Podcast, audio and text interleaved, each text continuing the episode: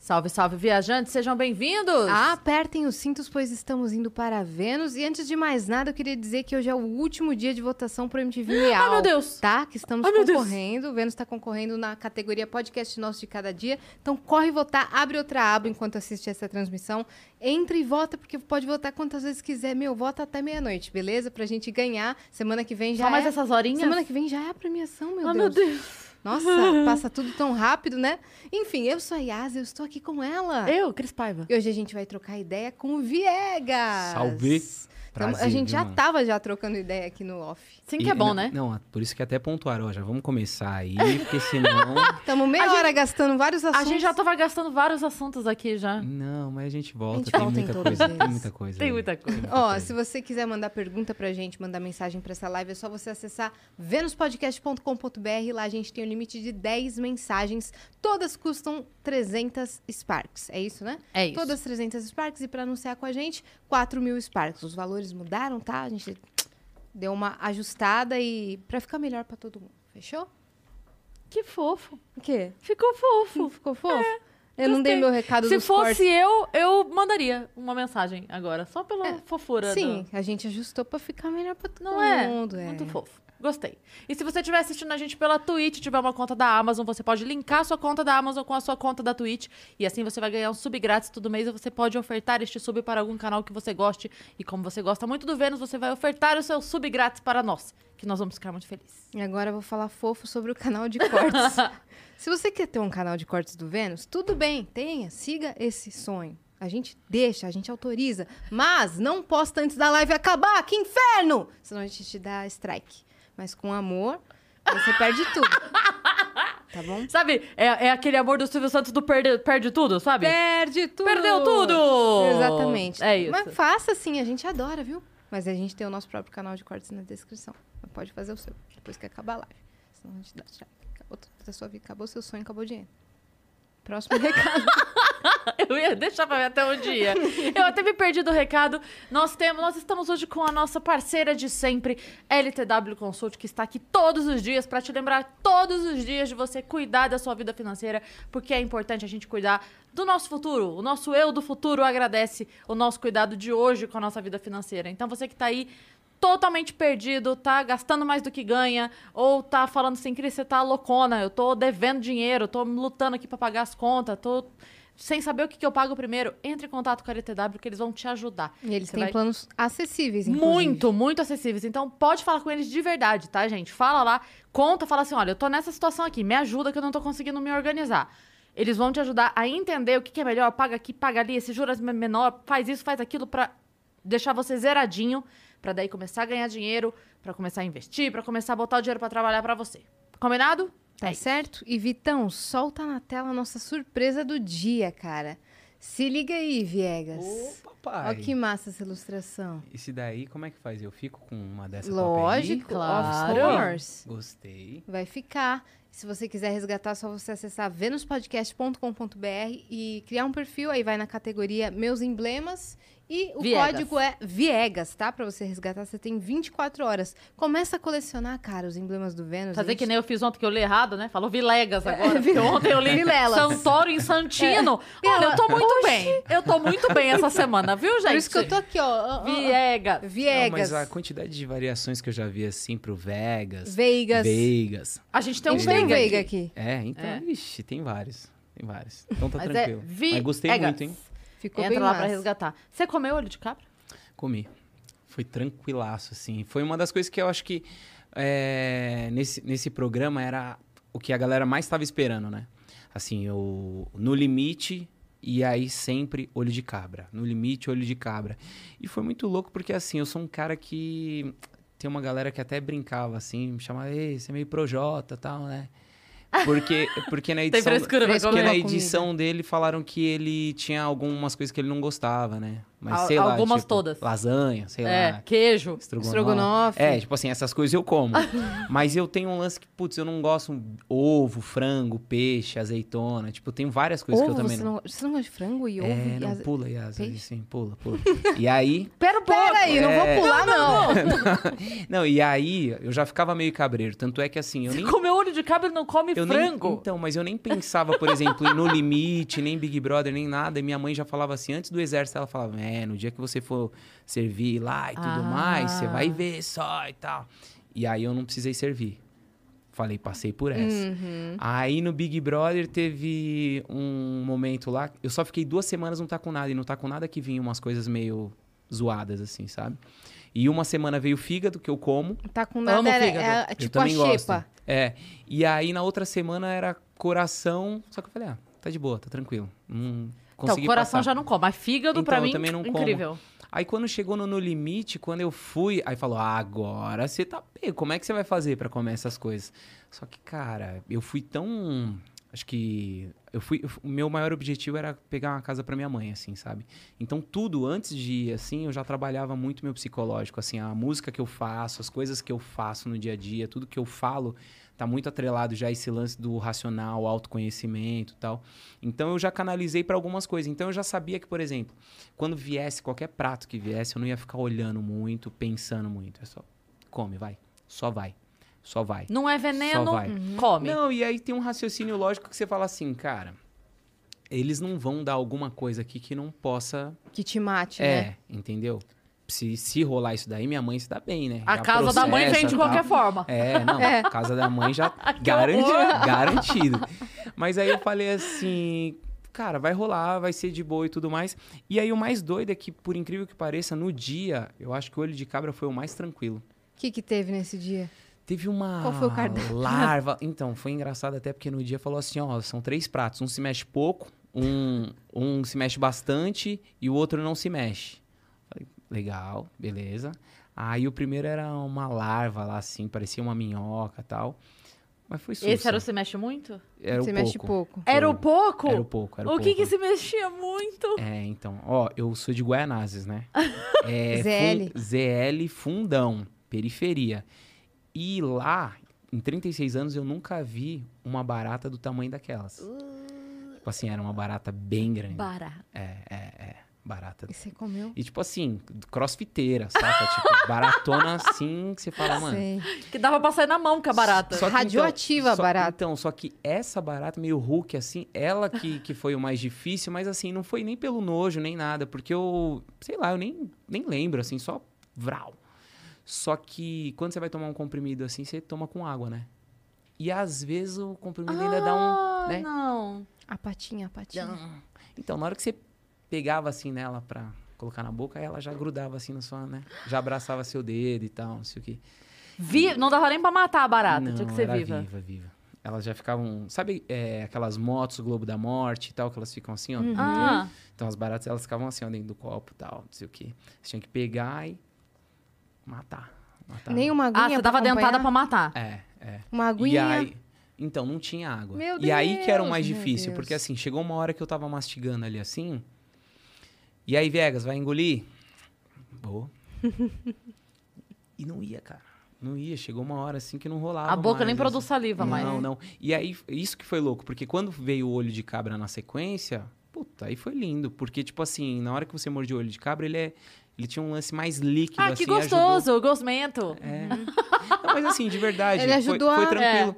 Foi tranquilo, porque eu como carne vermelha, assim, e eu acho que... Tá ótimo aqui agora, meu. Se apro... E eu que tô mal do estômago, assim, eu tô adorando. Não, mas pode continuar. Não, mas é assim, verdade, pode cara, continuar. eu juro, juro.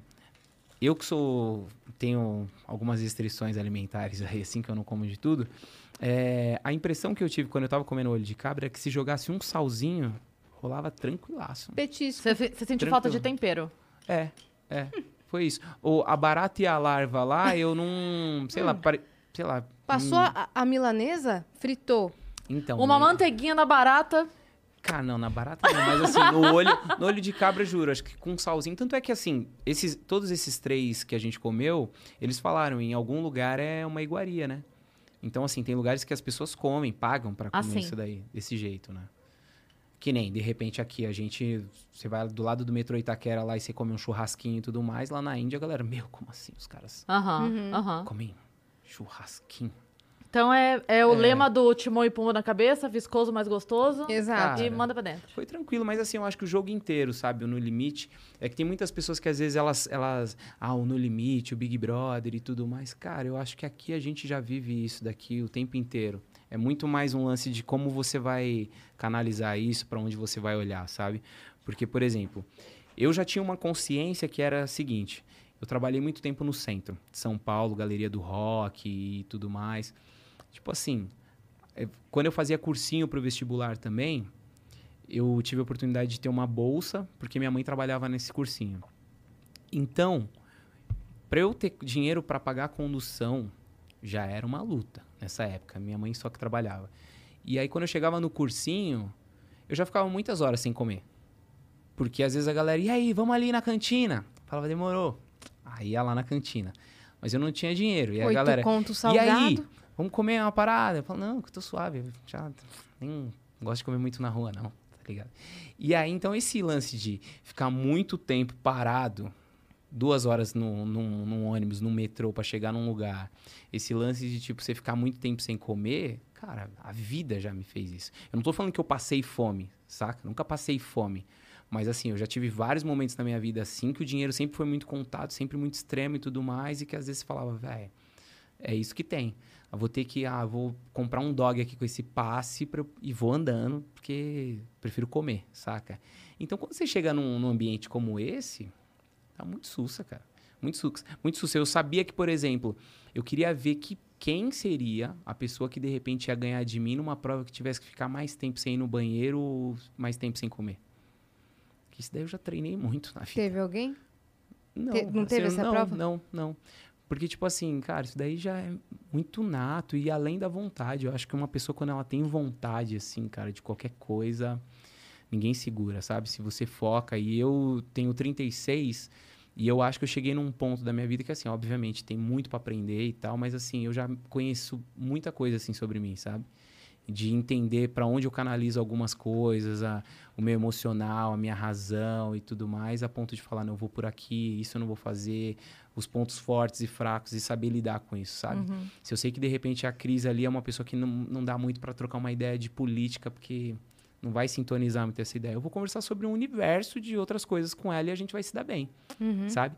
Tanto é que nessa edição mesmo, eu fui o único participante que cheguei na final e sem receber nenhum voto. Sabe? Então- Caramba, velho. Entendeu? Porque tem muito esse lance dessa relação ali interpessoal e tudo mais, e você respeitar as pessoas, mas ao mesmo tempo você saber se impor e tal. Só que isso é na vida, né? Isso é na música.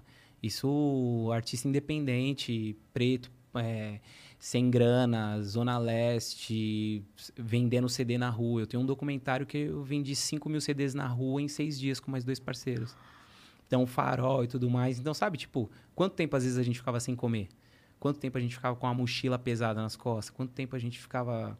Então, você pega um no limite. Seu treino pro No Limite foi a vida, né? A vida, cara, assim. E é muito louco porque eu cheguei a comentar isso com alguns brothers, assim, tipo, tem um, aquele filme Quem Quer Ser um Milionário? Uhum. E que ali, cada, cada resposta vai vindo esse, esse lance. Esse histórico da vida dele, né? Eu amo esse filme. Pra mim, o No Limite foi isso, assim. Cada prova, cada coisa que rolava, assim, pra mim era tipo, puta, ali, ó, é aqui, ó, faz isso.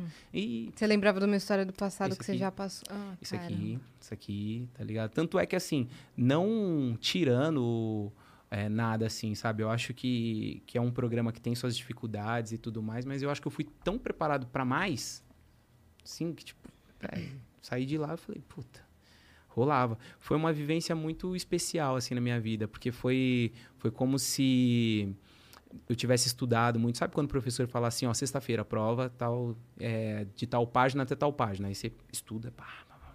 Aí quando você fica até meio nervoso, tal, não sei o quê, só que quando chega na hora da prova, tal pergunta, quando você começa a ler o enunciado, você, ah, é aquela parte lá. Aqui. Foi muito isso, sabe? Foi meio que um momento da minha vida que eu fui Você ficou em qual. é, qual- Vice. Vice-campeão. Você foi o segundo, então, colocado. O que, que você acha que faltou pra ser o primeiro?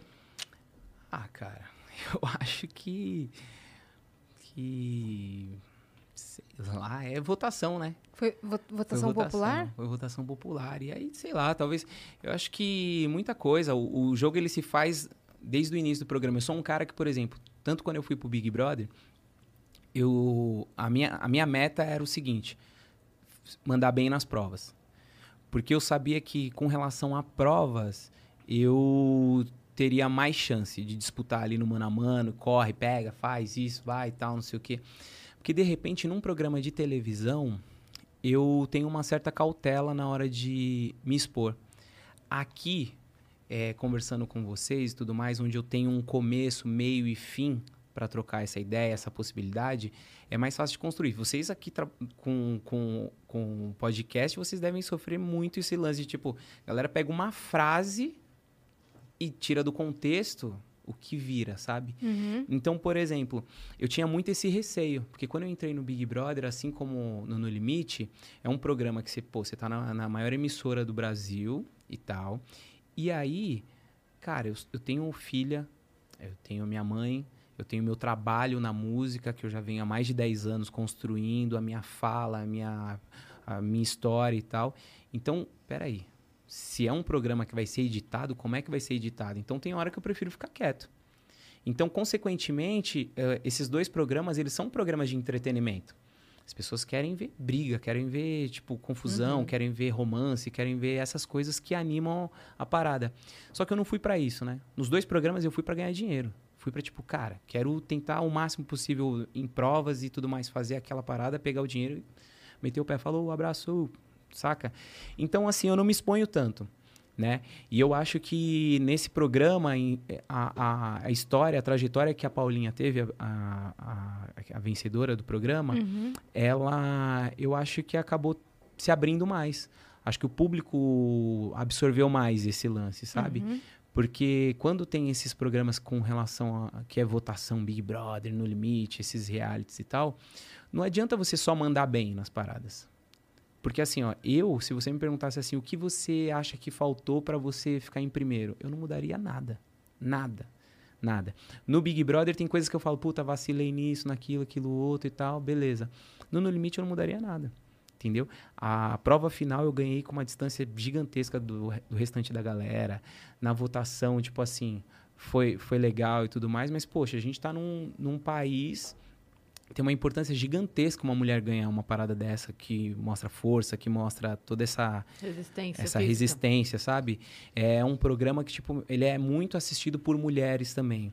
A Paula foi uma, uma mina, assim, que não é que ela mandou bem para as mulheres, ela mandou bem, assim, comparando com todo mundo. Ela foi braba no programa, entendeu? Tanto é que, assim, eu me senti muito honrado na, na final, que eu tava disputando com a Paula, com o André, com o Zulu. Todos eles foram participantes que, desde o início do programa, se eu pudesse, eu falava, sai daqui. Porque são fortes, sabe? Tipo, de você falar assim, cara, vou disputar com essas pessoas. Então, quando eu tava entre eles, eu falei, mano, eu sou brabo também. Uhum. Entendeu? E aí, tanto é que eu tive até que trabalhar na minha mente um lance de, meu, eles são bravos, mas vai ter que ser muito mais, porque hoje eu vou arrebentar.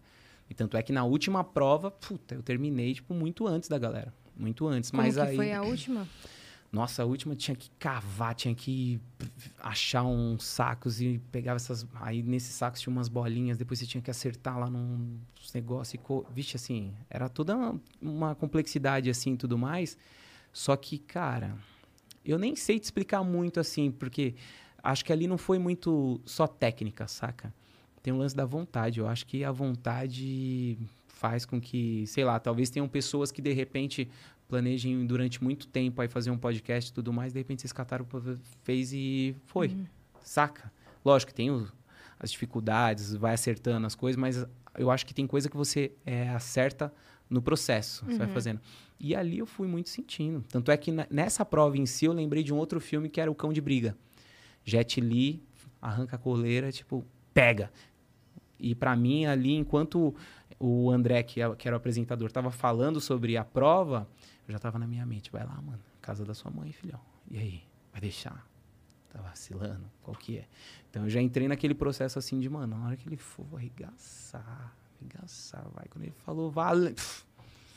Tava valendo, eu já tava. Entendeu? Então, assim, quando eu terminei aquilo, para mim foi um alívio gigantesco. Eu saí desse programa assim me sentindo um super-herói mesmo, assim, com esse sentimento que para mim foi importante porque eu falo sobre isso nas músicas, né? Acreditar. O, esse documentário que eu falei para vocês de 5 mil CDs na, na rua, ele chama Viver e Acreditar. Ah, o nome do meu primeiro Viver e acreditar? Viver é acreditar. É acreditar. É. E, e eu tenho tatuado isso no peito. O meu segundo EP também é esse daí, 2.0, Viver Acreditar 2.0. Então, tipo assim, é algo que eu realmente acredito, sabe? É, eu lembro que quando eu saí do Big Brother, eu, quando o Thiago veio trocar uma ideia comigo e tudo mais, como que foi essa experiência para mim? Você fez o do ano passado? Não, Retrasado. 2018, 2018. 2018, né? E eu falei para ele justamente isso. Eu falei assim, cara, eu venho de um lugar onde as pessoas não sonham mais, tá ligado? Então, assim, em Guaianazes, eu vejo vários meninos ali e tudo mais, que a única referência que eles têm é um mano que tem uma moto um pouco mais legal, tá ligado? É andar com aquela mina na garupa, é o fluxo que está rolando, é uma limitação muito grande. E não que tenha algum problema vivenciar isso e querer isso, mas é muito louco perceber que o mundo é muito maior do que Guaianazes e que infelizmente essas pessoas não conhecem Muita isso. gente estão limitadas vai... ali. É, Muita gente morre isso. sem saber. Cara, né? É isso. É muito louco. Eu recentemente, assim, 2020, é, se você chegasse em mim e trocasse uma ideia, pô, carnaval, eu falava, ah, nem curto muito não. Porque minha vida inteira é só via na televisão. Aí eu tive a oportunidade de um parceiro meu, Kaysar, que fez o Big Brother oh, comigo também. Ele fez o Big Brother comigo também. Aí eu tava no Rio, ele falou, ô, chupetar, vamos ali e tal, não sei o quê. A gente foi no Sambódromo, Sapucaí, num, num camarote lá, legal pra caramba. Pô, velho. O sentimento que eu tive ali, eu falei assim, você é louco, Como queria que trazer minha mãe. Queria trazer minha mãe. Minha mãe tem 67, pô, ela nunca viu isso daqui. Eu nunca soube disso aqui, assim. Mas passa na televisão, não, mãe. Não, é, é outra o coisa, né? O sentimento de estar tá lá é deve outro rolê. surreal. Aí você entende por que, que é a maior festa do mundo. Uhum. Aí você entende porque tem cara que sai lá do país dele para vir para cá Sim. e querer vivenciar aquilo. Cara, quando eu fui, eu fui numa... É, já tinha ido, era, era o desfile das campeãs já. Já não tava valendo mais nada. E eu fui, porque a Portela tinha ganhado. Eu amo a Portela. A Portela não ganhava há muitos anos. Portela ganhou. Eu falei, cara, vou ter que ir. Aí fui. Fui para ver o desfile das campeãs. E eu fiquei impressionada como todo mundo cantava todas as músicas. Não tinha. Sabe, eu também sabia todas. Eu fui no caminho, na estrada, decorando todas as músicas de todas as escolas também para cantar. Mas cheguei lá, vi um monte de gringo cantando enrolado, como a gente canta o nosso inglês falho às vezes. E eles se esforçando para cantar. E você via, tipo, do Mas lado é da barra. Né? É envolvente. Porque não tem como. É uma energia muito, muito maluca. E, e, eu acho que, assim, sei lá, eu não sou o cara que tem mais propriedade para falar desse universo, assim, do carnaval, né? Mas é muito louco porque no contato que eu já tive aqui com algumas escolas aqui em São Paulo, eu não sei, eu senti uma diferença lá no Rio, assim, sei lá, um amor, uma paixão, um negócio que exala, um, um lance assim diferente, Tem gente sabe? que vive por isso, né? É, é, mas eu conheço pessoas aqui em Sampa também que a vida da pessoa não é só em fevereiro, não. A pessoa, tipo, o vive isso o ano inteiro mesmo, assim, pela escola e tal. Mas no Rio, eu não sei, eu senti uma diferença, assim, tanto...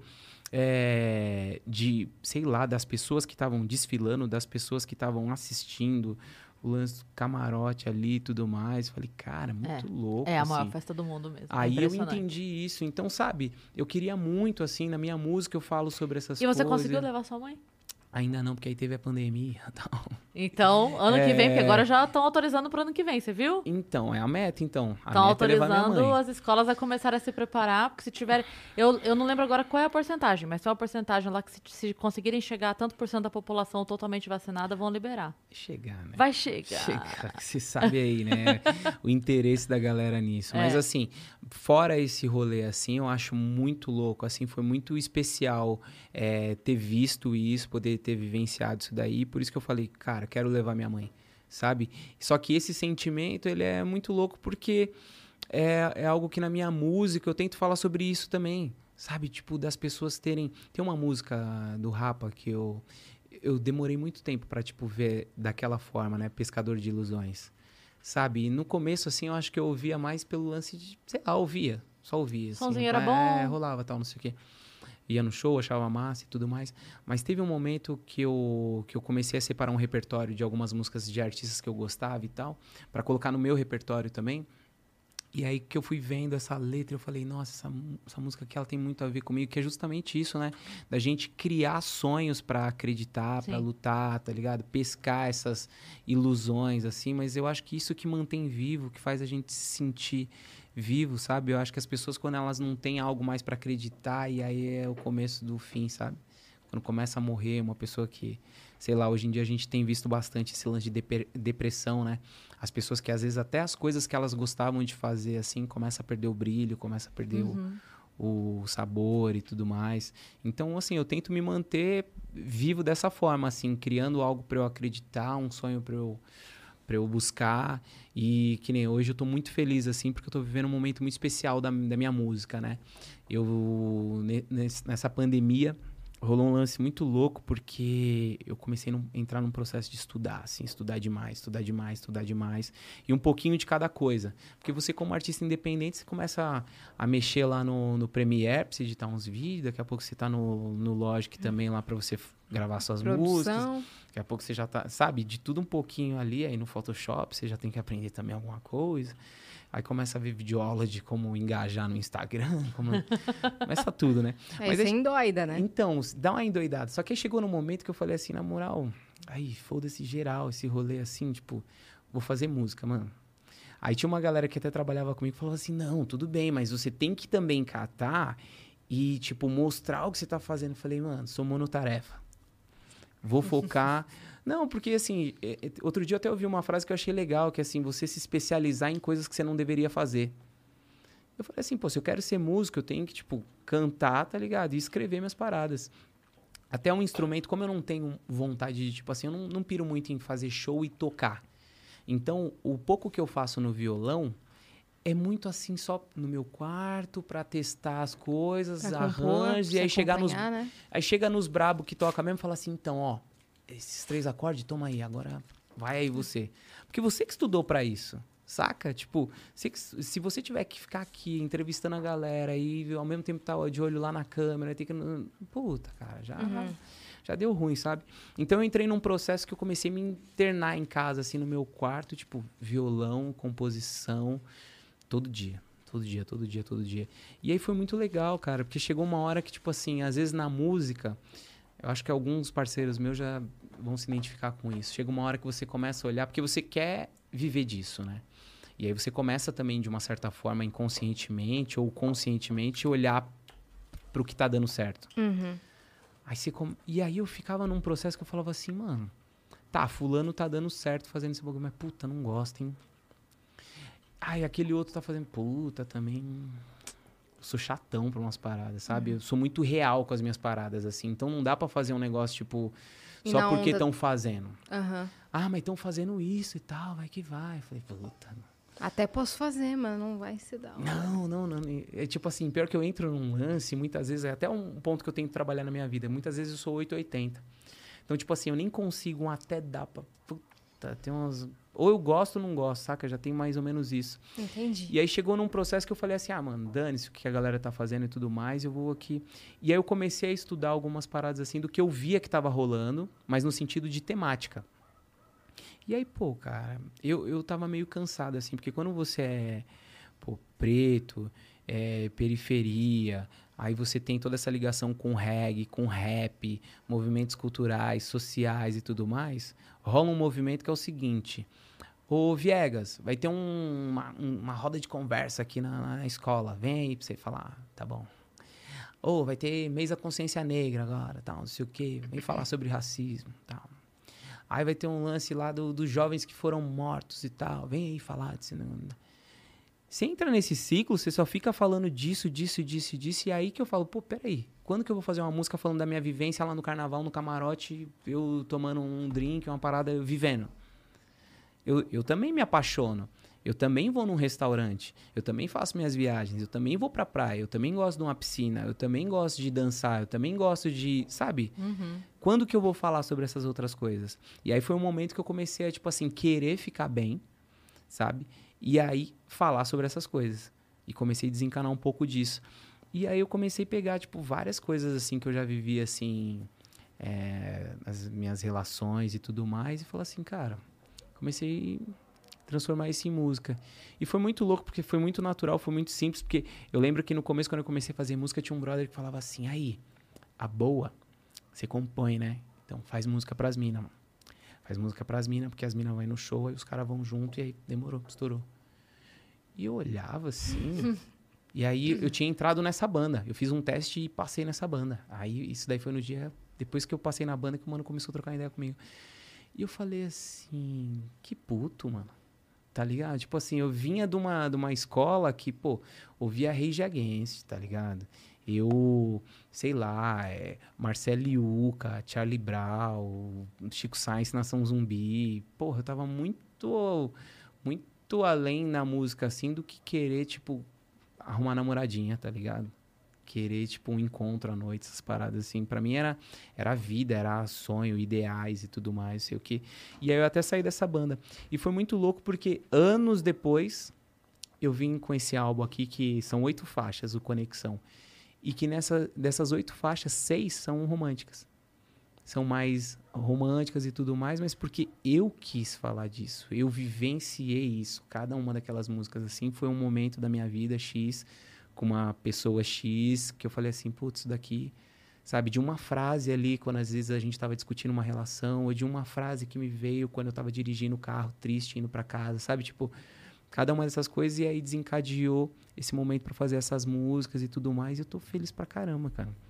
Estava falando do Jules, a gente fez uma música É. assim, meu, muito embaçada, assim, bem Salve, legal. Jules. Ele tinha ficado bravo comigo, assim, bravo assim, na, naquela que a gente é brother e tudo mais, porque era pra gente ter lançado ela já.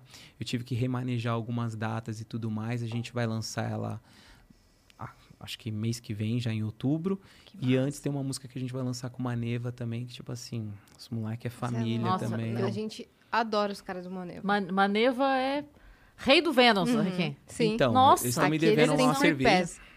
Estão Ô, me louco. devendo. Eu tive que vir aqui cobrar pra ver se os caras se Eles que estão te devendo? Devendo. Geralmente Ô, é a gente que ô, deve pra Thales. eles. É, Ô, então. Diego. Ô, Diego, pelo amor de Deus. Já, não, já cobra aqui mesmo, já meto um... É, Já- já... mete esse louco. Já vamos ligar pra eles ao vivo aqui A- pra dar uma... Apesar de que eu tomei uma multa aí, porque a nossa produção tá, tá organizando a gravação do clipe, e talvez caia num domingo, os caras já falaram que é gravação de domingo, então tem que ter churrasco, né? Aí, aí caiu pra mim essa daí. caiu Eles vão pra- fazer o show, não é agora? 18? Amanhã, É amanhã. É Amanhã. isso. No Espaço Amanhã. das Américas, Lembrava né? que era agora, no meio do Espaço mês. das Américas. Amanhã, dia 18, o Maneva Espaço das Américas partiu. Vai colar? Você Vou- vai colar? vou- daqui a pouquinho já vou dar um salvão aqui. Ei, tô chegando, hein? Aí sim, que massa, cara. Não, quero você ir, sim. conheceu, você conhece, os conheceu em que ano, assim? Cara, foi muito doido. Que assim, os meninos. é, eu acho até importante falar isso também, assim. Porque antes de ter. Hoje em dia, depois que eu participei do Big Brother e do No Limite, tem uma galera que, tipo, e aí, Viegas, tal, não sei o que, de um jeito mais receptivo. O Maneva, eu lembro que antes de qualquer uma dessas coisas de Big Brother e tudo mais, eu lembro que uma vez eu mandei uma mensagem pro Diego. E o Diego, é, eu mandei uma mensagem assim, pô, irmão, conheço o trabalho de vocês e acho bem legal e tudo mais. Vejo que vocês estão sempre trabalhando e tal. Eu lancei um clipe aqui, queria muito ouvir seu feedback, tá ligado? Ver o que, que você acha sobre isso daí. De repente você tem uma visão diferente de, ou acho que você pode explorar mais isso, melhorar ali e tal, não sei o que. Eu queria muito ouvir isso. Porque eu ouvi dos seus amigos assim, ah, legal, muito louco, da hora, compartilhei aqui. Às vezes é legal e tudo mais, mas assim, às vezes para quem quer construir alguma coisa e tudo mais, às vezes não, não ajuda tanto, Não traz né? crescimento, né? É. Então eu queria ouvir de pessoas que têm uma propriedade e isso e tudo mais. Eu lembro que naquela época o Diego já falou assim, ô irmão, eu conheço o seu trabalho, mano. Conheço, inclusive, ó. é, até compartilhei aqui no meu perfil pessoal e no do Maneva lá a parada. Da hora, mano. Você- Então, tipo assim, essa humildade lá atrás já, muito foda, tá ligado? Então, tipo, cada vez quando eu vejo os meninos conquistando alguma coisa, eu me sinto conquistando também, sabe? Porque eles levantam a bandeira de, do reggae de uma maneira que eu acho muito bonita. Porque eu sempre, no lance do sound system, do reggae, do rap, dessa onda mais underground, assim, durante muito tempo eu sempre ouvi falar de tamo junto e se fortalecer e tudo mais, mas na prática, o brother às vezes não queria te chamar porque ele tem medo de você quebrar ele no, no rolê, Uhum. das pessoas gostarem mais dele, do, de você do que dele e tudo mais. E o Maneva, assim, tipo, velho, os caras já me chamaram pra participar no Tom Brasil. Quando eu tava lá no estúdio com os meninos, quando eles ouviram essa música que a gente fez juntos, falou, mano, foda, vamos fazer uma parada, vamos fazer essa parada junto. Sabe, esses dias a gente tava até conversando de, de direitos autorais. Falei, ô, ô, Talinho, ô, Deco, tal, como é que a gente faz isso daqui? Os caras, mano, faz aí como você quiser, velho. Falei, pô, aí vocês não me ajudam, tá ligado? Mas sabe, é essa humildade, esse lance de, tipo, eles estarem num, num degrau assim, onde, pô, eles são conhecidos nacionalmente e tudo mais. E, tipo, se portar de uma maneira que eu vejo que pessoas que, mano, não tem um terço daquilo, às vezes não, não se importam, tá ligado? Eu acho muito bonito isso no Maneva, assim. Eu acho que por isso que os meninos, cada vez mais que eu vejo, só crescem, tá ligado? Eles são Só muito cresce. verdadeiros, cara. Muito família, né? Quando você tá com eles, você se sente É, em casa, é, como se você é. já conhecesse os Vibe caras boa. há, Nossa. tempo, há Não, tempos, tanto, assim. tanto é que quando a gente foi gravar, teve um dia que foi engraçado, que eu levei até o videomaker, assim, do, pra, pra registrar, né? Pô, hoje a gente vai gravar voz. E aí, Thales, vamos gravar voz, beleza, tal. Três horas da tarde, três horas da tarde. Jesus, mano. Levei o videomaker, chegou uma hora que o videomaker falou assim, mano, então é que eu vou ter que ir embora, tá ligado? E vocês não tinham tipo gravado. assim, de noite. Eu saí meia-noite desse dia lá do estúdio do- dos meninos e a gente não gravou. e toca Legião Urbana, e ouve as novas do. Maneva, e troca ideia, e breja que vem e tudo mais, saca? Foi legal demais, assim. Os meninos têm uma vibe muito especial. O dia assim. que eles vieram aqui, a hora que acabou, a gente desceu pro estúdio que tava em obra, lá embaixo. Não, vamos pedir uma pizza? Vamos pedir uma pizza? Vamos. Aí, não, não, a gente tem que ir já. Não, só come a pizza, então não, beleza. Então vamos só comer a pizza e a gente vai. Aí eles comeram a pizza, então eu vou. Eles estavam be- bebendo aqui, né? Enquanto rolava o Vênus e tal. Aí então eu vou tomar a última. Eles tomaram a última umas 58 vezes, mais ou menos. Uma da manhã eles tomaram a última. Zé Saímos às oito. ó. Maravilhoso. Vixe, Eu o fui tá embora maravilhoso. e eles continuaram. Não. Maravilhoso. Meu Nossa, Deus. Mas foi maravilhoso. demais, assim. Eu a gente gosto gosta muito. muito da vibe deles. E o Julius também tava. Cara, É verdade, o Julius estava Não, também. tava. O Julius, eu não sei o que aconteceu, mas ele abandonou a gente, sabia? Abandonou. É, não, mas é aquele bichão tá correndo, né? Tá correndo Ele tá bastante com o corre também. autoral É, dele, é, né? É. Agora, a minha felicidade é que das últimas vezes que eu vi, esse corre aí tá sendo pra essa nossa música aí, viu? Tá bem legal, cara. Bem legal mesmo essa música. Fiquei bem feliz, porque quando ele me mandou a música, eu já achei muito bonita, saca? Ela fala sobre mulher, assim, mas é, eu achei que de uma maneira diferente. E eu, e eu tenho muito cuidado, assim, com relação a isso, porque eu acho que a gente vive um momento muito importante de desconstrução, né? Eu acho que a gente, como homem, a gente precisa ter uma necessidade muito grande de ouvir vocês, né? Só que vocês também, eu percebo que vocês estão nesse processo de desconstrução. A cada dia que passa, quando vocês conversam, é, veem os vídeos, veem as paradas, vocês, puta, pode crer, amiga. É mesmo, isso aqui é zoado, isso daqui não é e tal. Para vocês chega essa informação, vocês entendem isso primeiro, e aí precisa, acho que, da gente aqui estar, tipo, atento e falar: ah, não sabia disso daqui, pô, beleza, vou começar a mexer nisso daqui. Uhum. Porque eu fiz magistério, né? A minha, meu, meu segundo grau, assim, foi com técnico magistério. Então, tipo assim, cara, na minha sala era eu e mais dois moleques, 37 meninas. Então, isso. Na só- minha turma inteira, de 80, se formaram quatro meninos. Então.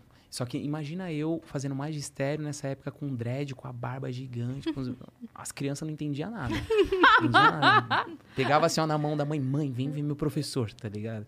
Era bem Você legal. chegou a dar assim. aula?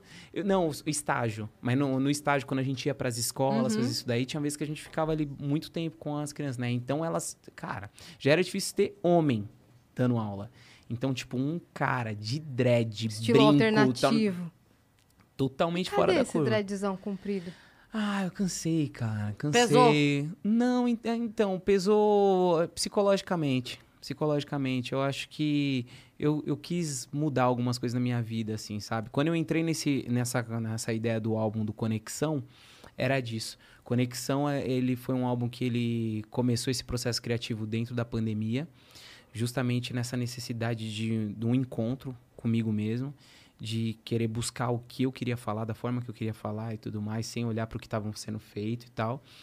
E aí foi muito louco porque a partir dessa conexão que eu tive comigo foi mais fácil de conectar com você, com ela, com a gente, sabe? Aquele lance meio J Quest, eu e todo mundo cantar junto. Porque foi, foi de verdade, foi natural, assim, sabe? E aí, que nem. E foi muito louco porque esse, esse álbum Conexão, cada vez que eu. Que, que a gente vai gravando, vai fazendo as coisas, eu percebo quanto faz sentido. Porque, assim, tem pessoas que eu nem conhecia que estão participando desse álbum. Pessoas que eu conheci durante a pandemia, assim, que eu falei, mano, olha o trabalho desse maluco, que foda. Olha tal, não sei o quê. Aí daqui a pouco a gente tava trocando ideia, a gente tinha amigos em comum. Daqui a pouco, assim, o brother, tipo, ô, ô, vamos fazer um som junto. Eu falei, mas é louco, lógico que nós vamos fazer um som junto. E às vezes do nada eu falava, mano, acho que esse mano aqui nessa música aqui tem tudo a ver. E tal, e pá. Teve uma pessoa que gravou nesse álbum pelo celular que é uma pessoa mais velha, assim, puta, ele é um monstro da música, assim, eu sou fã demais, ele chama Isabê, tá ligado? Ele na Soul Music, Black Music aqui, assim, no Brasil, ele é, tipo, referência, já deu aula pra mó galera, aí, acho que desde Tiaguinho, Negrali, Mano Brau, sei lá, mó galera. Deixa eu ver a cara dele. Isabê. E, e eu fiz aula com ele, né? Uma época.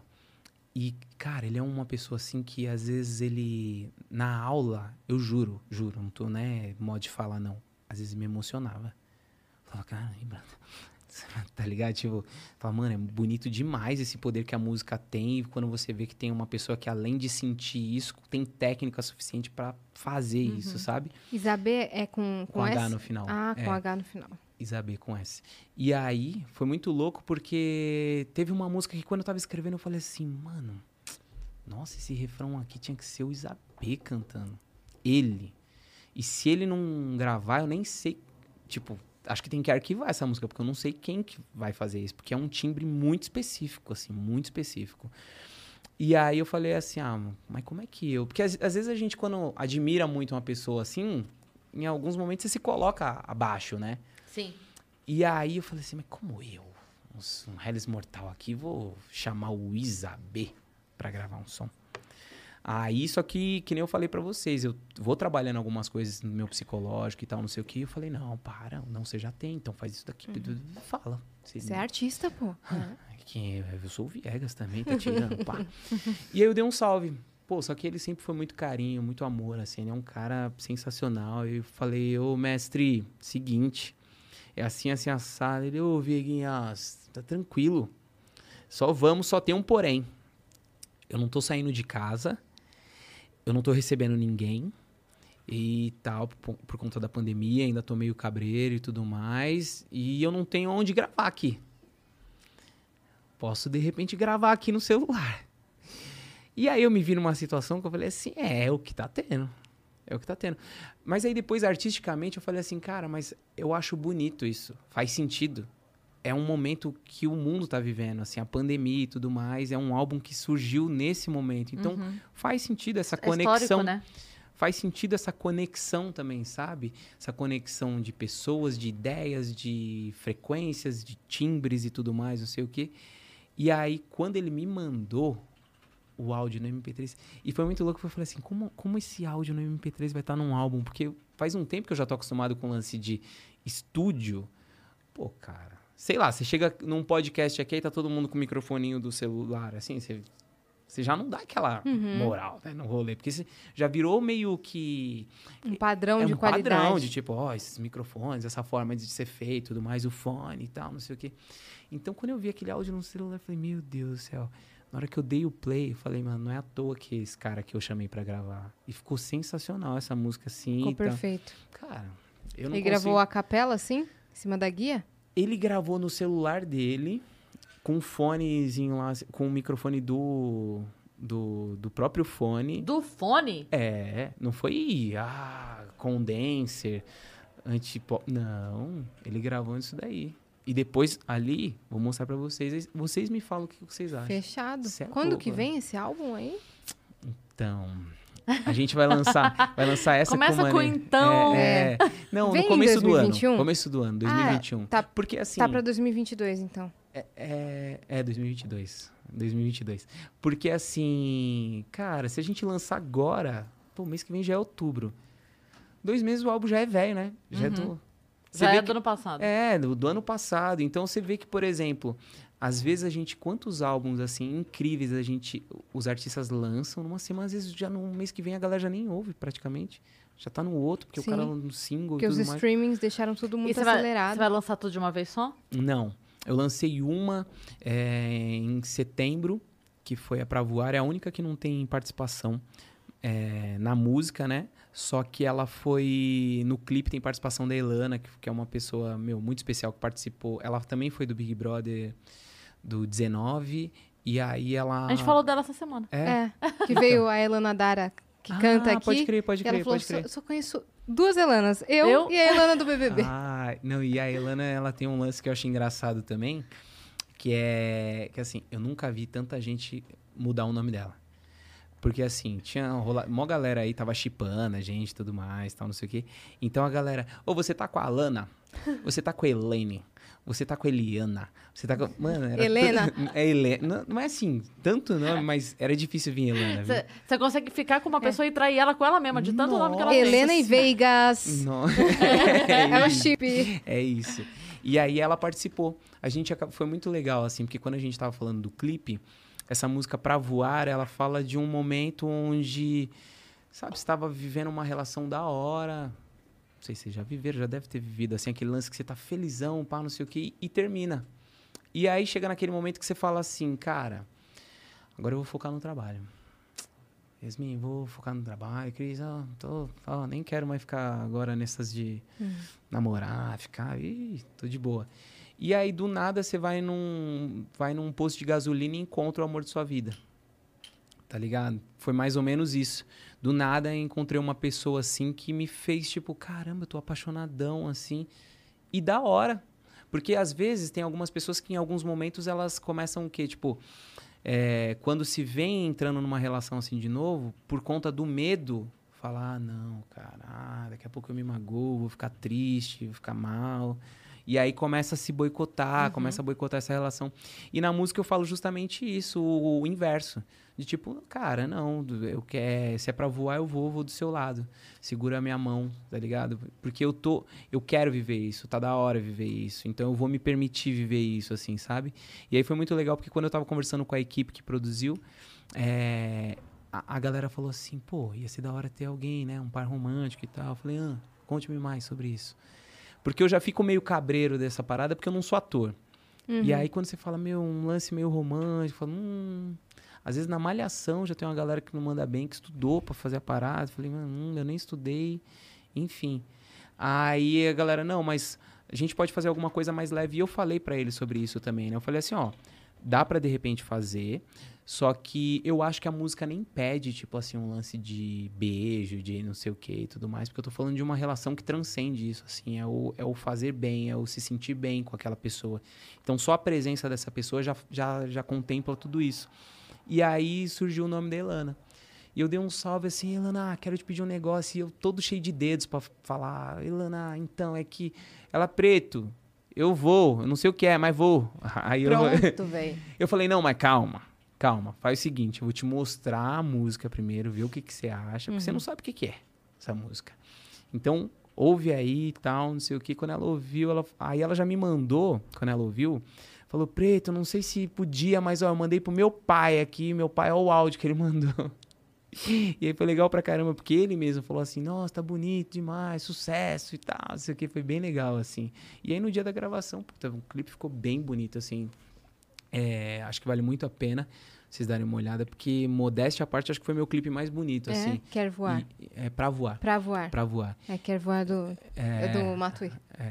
Ah, bem louco também o trabalho de É, semana. que eu confundi aqui as palavras. E, e assim, ficou bem bonito assim o vídeo, ficou com uma fotografia bem legal, ficou massa assim. E rolou uma, uma química muito legal assim, eu e a Elana, ficou uma parada muito natural assim. A gente mesmo, depois quando a gente assistia ali com a produção uns pedaços dos vídeos, falava, caramba, ficou bonito. E ela nunca tinha feito nada do tipo, nenhum projeto de atuação em clipe, essas coisas. Cara, ela, já, ela, ela faz de vez em quando algumas coisas assim. Chegou a fazer umas paradas na Netflix, algumas coisas assim, acho que até com o Whindersson e tal. Que massa. outras coisas. Eu que sou meninão, assim, nesse lance da, da, atua- da atuação e tal. Mas ela acho que já tem mais, mais noção. Mas ficou muito legal, assim. Tanto é que no, no dia eu tentei me ambientar muito no contexto de, tipo, chegamos lá no lugar eu falei assim, puta, esse lugar aqui é mó vibe, precisava de um violão. Aí eu não sou tocador de violão, né? Mas assim, aquela lá até que pá, rolava. Aí a galera, não, peraí, vamos arrumar um violão. Aí arrumaram um violão e tal. Então, foi massa. Foi massa isso daí, assim. E foi doido porque, assim, nesse dia aí teve uma hora que deu um chute, né? Porque eu não sou o ator. Então eu tinha que olhar, assim, pra Elana, tipo, pensando, mano, é você mesmo que foi essa música, tá ligado? é, porque não dava pra eu... Não... Aí eu tive que canalizar a energia disso daí. Só que aí a gente foi fazendo ali a, a gravação e tudo mais, não sei o quê. E a ideia era, tipo, isso, né? Só esse clima de... Né? Mostrar Só. momentos juntos, né? Ah, sei. Aí teve uma hora que ela chegou perto demais, assim. Que rolou um selinho, assim, ó. Mas aí eu tocando violão, ouvindo a música, deu até uma desconcentrada, assim, no, no rolê. Mas ficou legal, ficou bem bonito. Ficou assim. natural, né? Ficou, ficou natural. Mas foi isso, porque eu acho que a gente foi, foi de uma certa forma, cada vez que foi se aproximando ali, na cena, na, naquele ambiente, a produção, a equipe ali no geral, sabe? Ninguém ficou forçando, ô, faz tal coisa. Puta. Se mandasse uma dessa daí, ia dar ruimzão, ia travar. Cortar a vibe demais, né? É, é. Mas da onde que a galera tirou o chip? Se ela é da edição 19 ou se é da 18? Do, do No Limite. Ah, No Limite. tá. É recente o chip, Sim, então. não. A gente, quando saiu do No Limite ali, a gente tava namorando já. Pela galera. Pela galera? Ixi, pela galera ali.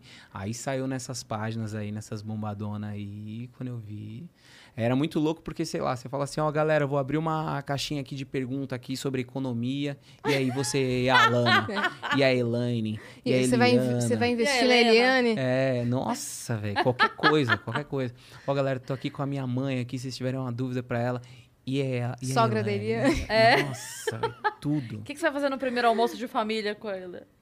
E aí o cara faz o quê? Um clipe romântico É. com ela, né? Ah, É isso, usou, é sobre isso. usou Ah. o hype, tá certo? Aproveitou. Ué, É. já que vai falar, E, e- e- é, não, e assim, mas foi muito legal, assim, eu, eu- depois eu não consigo imaginar uma pessoa que seria mais perfeita, assim, foi muito legal, e eu gosto muito dela também, tá ligado? A gente teve uma, uma identificação muito grande, assim, no, no programa, a gente era da mesma equipe também, ela foi até a, até a semifinal ali também, foi bastante, poxa, então foi, Quanto tempo de, de programa? esse daí foram 25, 25 dias. Aham. O Big Brother norm- normalmente são três meses e tal, Você quando eu... ficou quanto tempo no BBB? Quando eu fui, eu fiquei, cara, quase três meses. Eu saí faltando 11 dias, assim, pra acabar. Ai, caramba. É. É que ali no- na finaleira aí rola um. Vai! Uhum. Foi um, já foi outro. Contra foi quem outro. que você saiu? Eu e o Breno. O Breno é um irmãozão também que a vida me trouxe ali depois desse O seu programa. BBB foi o da Paula, então?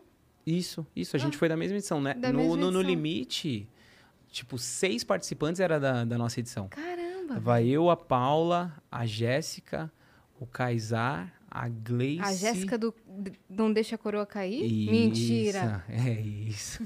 Exatamente. Mentira. E o Marmude. E o Marmude. Tava não deixa agora eu cair. seis.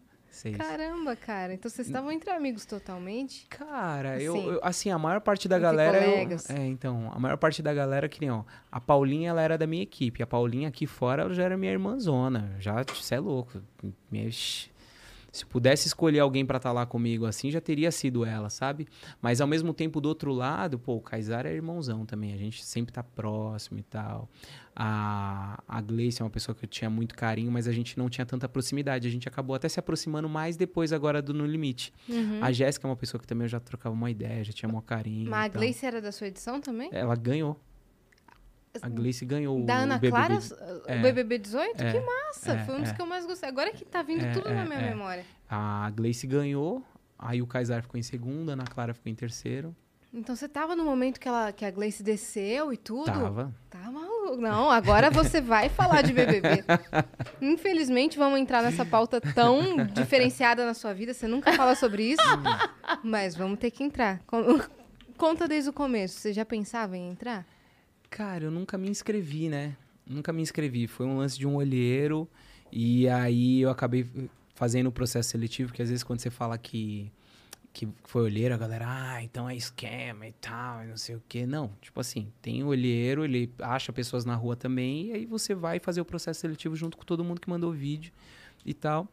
E aí eu fiz. Fiz esse processo aí. Quando ele, eh, quando ele entrou em contato, meu, meu perfil era todo de música, né? Nas minhas redes sociais. Quando o cara falou assim, pá, não, vi seu perfil, acho que tem a ver, eu sou produtor de um programa aqui na Globo. Eu falei, puta, da hora. Tomara que seja, mano, altas horas, encontro, pá. esses bagulho de música. Superstar. Aí eu passei o telefone pra ele, ele falou assim, é, eu sou do Big Brother. Eu falei, pô, eu nem Valeu. assisto, mano. Aí ele, não, mas é da hora. Eu falei, é, mas eu não, é, não acho que não, não sei e tal. Tinha, puta, eu nu- nunca pensei, nunca, sabe, eu já namorei com uma mina que ela falava assim, ó, vamos mandar vídeo. Eu falava, ah, quer o filme seu. Não- sabe, não... E aí depois Sou me né? filmando. É, aí depois me ver nessa cena assim foi meio doido. Só que, cara, foi muito louco. Foi uma da- das Esse- experiências mais legais da minha vida. Esse processo seletivo que você falou que passou, é... o que você pode contar dele? O que, que tem de curioso, assim? Ah, tipo, nada, né? Posso contar? Ah, você não pode contar nada do processo seletivo. Pode Não, sim, estamos te autorizando. Você é doido? E a multa? Mas, Mas já multa, passaram três anos? Isso aí é vida. mas assim... Vida, vida. Vendeu a É, alma. não, eu Vendeu entendo total. alma, eu vendeu entendo total. alma. Mas é assim, é, eles vão conversando pra ver o psicológico, é isso? Cara, assim, ó, mas basicamente é, são, são, são várias formas de, tipo, conhecer você, né? Então, assim, isso de um, como você interage de repente numa festa. É, que- é que, por isso que eu tô falando, não dá pra de repente eu falo sobre esse processo, compromete, tipo, a logística deles com Claro, relação, claro, né? ao- claro. Quem for é, não, entrar mas é, no é só pra próximo- gente entender assim. Na verdade, eles buscam perfis diferentes que podem causar um atrito, É, de repente. É, então, mas assim, ó, por exemplo, tem uma parte disso que, que a gente não vai ter noção também. A gente basicamente Uhum. entende que eles procuram perfis diferentes. Quem? Uhum. E tipo assim, por exemplo, por que que eu tô aqui? O que que eu tenho diferente? Eu lembro que minha mãe falava assim pra mim, Marcos, então você tem que fazer tal coisa, tal coisa. Eu falei assim, mãe, deixa eu te falar. Eu nunca pensei em entrar nesse programa, nunca me inscrevi pra estar nesse programa. Se os caras me viram do jeito que eu sou e falaram pra eu ir fazer esse processo seletivo, é porque eles gostaram disso. Então eu não vou catar e mexer nisso. Uhum. Eu vou desse jeito aqui que eu sou e tudo mais que eu vou.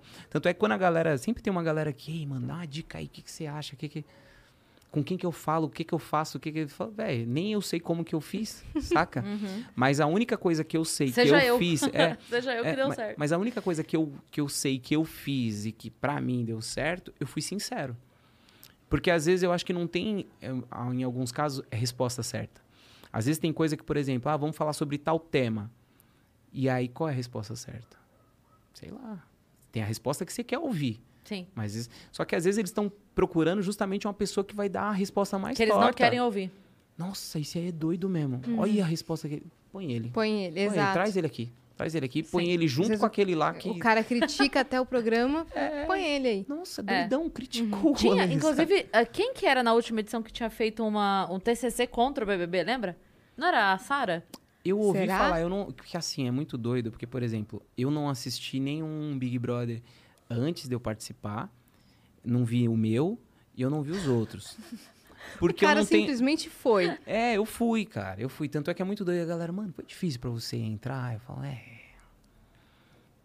Não. Assim, no meu caso, não, porque, sei lá, tudo conspirou pra isso, sabe? Sim. Tipo, o cara me achou, eu fiz o processo seletivo, todos os processos seletivos que tiveram assim, eu ia e. eu que nem, a gente não roteirizou o que, que a gente já tá trocando ideia aqui, a gente tá conversando aqui, Uhum. nessa naturalidade. Então, cada processo seletivo era natural pra mim. Eu acho Eu que como falo- você não queria tanto, você não se Cara, mas eu sou meio colocou assim. barreira, sabe?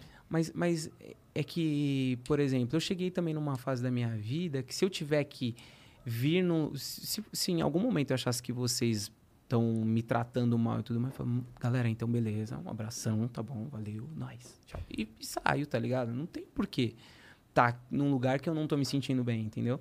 Então, eu acho que eu cheguei num momento da minha vida assim onde eu tenho mais essa consciência. Então lá era isso, tipo assim, galera, tenho uma filha, eu- na época eu, eu era casado, tem minha mãe, tem minha música, tem uma série de coisas que, tipo assim, velho, eu não vou comprometer essas coisas pra fazer outra, sabe? Eu não vou abrir mão de 33 anos na época que eu tinha por causa de três meses. Então eu tenho meus valores, meus princípios e tudo mais, as coisas que eu tinha em, em mente, assim, que eu faria ou não faria, muito fortes.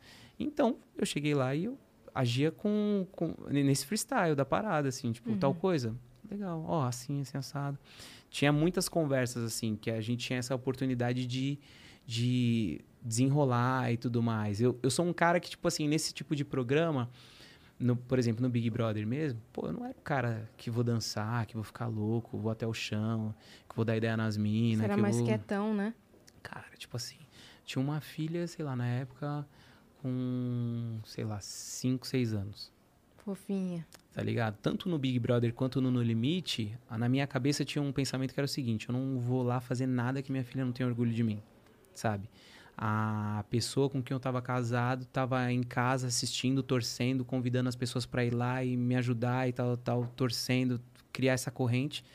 E eu vou dar um milho com ela, tá ligado? Não faz sentido. Uhum. A minha mãe me criou todo um, todos os princípios, todos os valores e tudo mais, eu vou lá e cago no rolê, tá ligado? Tipo, a música que eu faço há 10 anos, os valores, os princípios que eu coloco, tudo mais, eu vou lá e me empolgo, porque eu. E se queima na música. Tá ligado? Mas a hora que a gente tava falando do No Limite, você falou que você não faria nada diferente, que talvez no BBB você mudasse alguma coisa, né? O que, que você acha que no BBB... Não, não que você tenha errado, mas o que, que você acha que você poderia ter feito diferente? Cara, eu, eu. É que assim, eu tenho um lance. Acho que na vida até, tá ligado? Que tipo assim, ó, por exemplo, eu catei aqui e cheguei hoje, o primeiro dia aqui. Ê, do reality, pai, tô aqui com a crise e tudo mais, tamo junto. e. Cara, eu tenho um lance de, tipo assim, não te abandonar no rolê. Tá ligado? E ali no jogo, estrategicamente, eu acho que tiveram pessoas que eu me aproximei e que de repente, tipo, na visão de jogo, essa frieza, porque exige uma certa frieza de jogo, tá ligado? Sim. O emocional e o racional. E eu tenho algumas coisas que eu não, eu não, não vou pra esse caminho, sabe? Na verdade, assim, você deveria ter conseguido abandonar pessoas no rolê. É, é, né? é, se eu pensando Sim. no jogo, Sim, sim, sim. sabe? Mas que nem o Caruzão é meu irmãozão, tá ligado? Meu irmão. Gosto muito dele e tudo mais. E, tipo, no jogo, eu falava pra ele, às vezes falava, irmão, tal bagulho você mandou mal, mano. Você mandou mal, porque você falou tal coisa, tal coisa, perdeu a razão ali e tal, tal. Eu trocava essas ideias com ele. Só que tem aquela parada que, tipo assim, as pessoas falam de, por exemplo, é. Ah, me diga com quem tu andas e eu. Tipo assim, às vezes o cara errou em algum momento, assim como eu em algum momento também posso ter errado e tal. Mas, tipo assim, o fato de você estar junto com aquela pessoa não quer dizer que você apoia e bate palma pra todas as Sim. coisas que a pessoa faz. Mas é um programa, são muitas histórias, são muitas coisas pra serem ditas e feitas Sim. e tudo mais. E então, não dá, então não dá tempo de. Então, você automaticamente você tá no grupo de, de quem errou Sim. Tá ligado? Então, assim, eu acho que talvez um pouco dessa frieza, eu acho que também, eles têm uma parada que é muito nítida, assim, ó, por exemplo, que eu não gosto de ficar batendo sempre nessa tecla, mas infelizmente não tem como a gente levar uma conversa e citar algumas coisas sem passar por essas coisas que é o lance do quê? O fato de você, que nem eu falei, eu sou preto, dread, dread na panturrilha que tava lá naquela época, pai, é, marido, filho, é, projetos culturais, movimentos sociais, rap, reggae. Tudo isso faz com que você chegue lá dentro do, do programa com uma mochila mais pesada, Uhum. tá ligado? Sim. E aí, por exemplo, quando você. São várias coisas que você fala, puta, se eu fizer isso daqui, ali deu ruim. A gente ainda não vivenciava tanto essa moda do, da- do termo cancelamento. Mas eu já entendi isso daí, tipo, Sim. de outras formas, Sim. né? Falava, não, se eu fizer isso daqui, já era. Porque, por exemplo, é, você sendo do, do, do underground musical, de alguma forma, e você ir num programa de. num reality show, já não era bem quisto, já não era bem visto. Não é um cara que, tipo, nossa, que da hora. Ele tava. em- já não era uma parada assim. Então eu tinha que ter muito cuidado em cada passo que eu desse ali no programa e tudo mais. Só que isso faz com que você já fique mais travado. É. Que na verdade você, você poderia comprometer não só você mesmo, né? E aí você tem aquele olhar pessoal de sua filha, sua esposa na época, sua mãe e tal. Mas você também pode comprometer todo o seu estilo musical, né?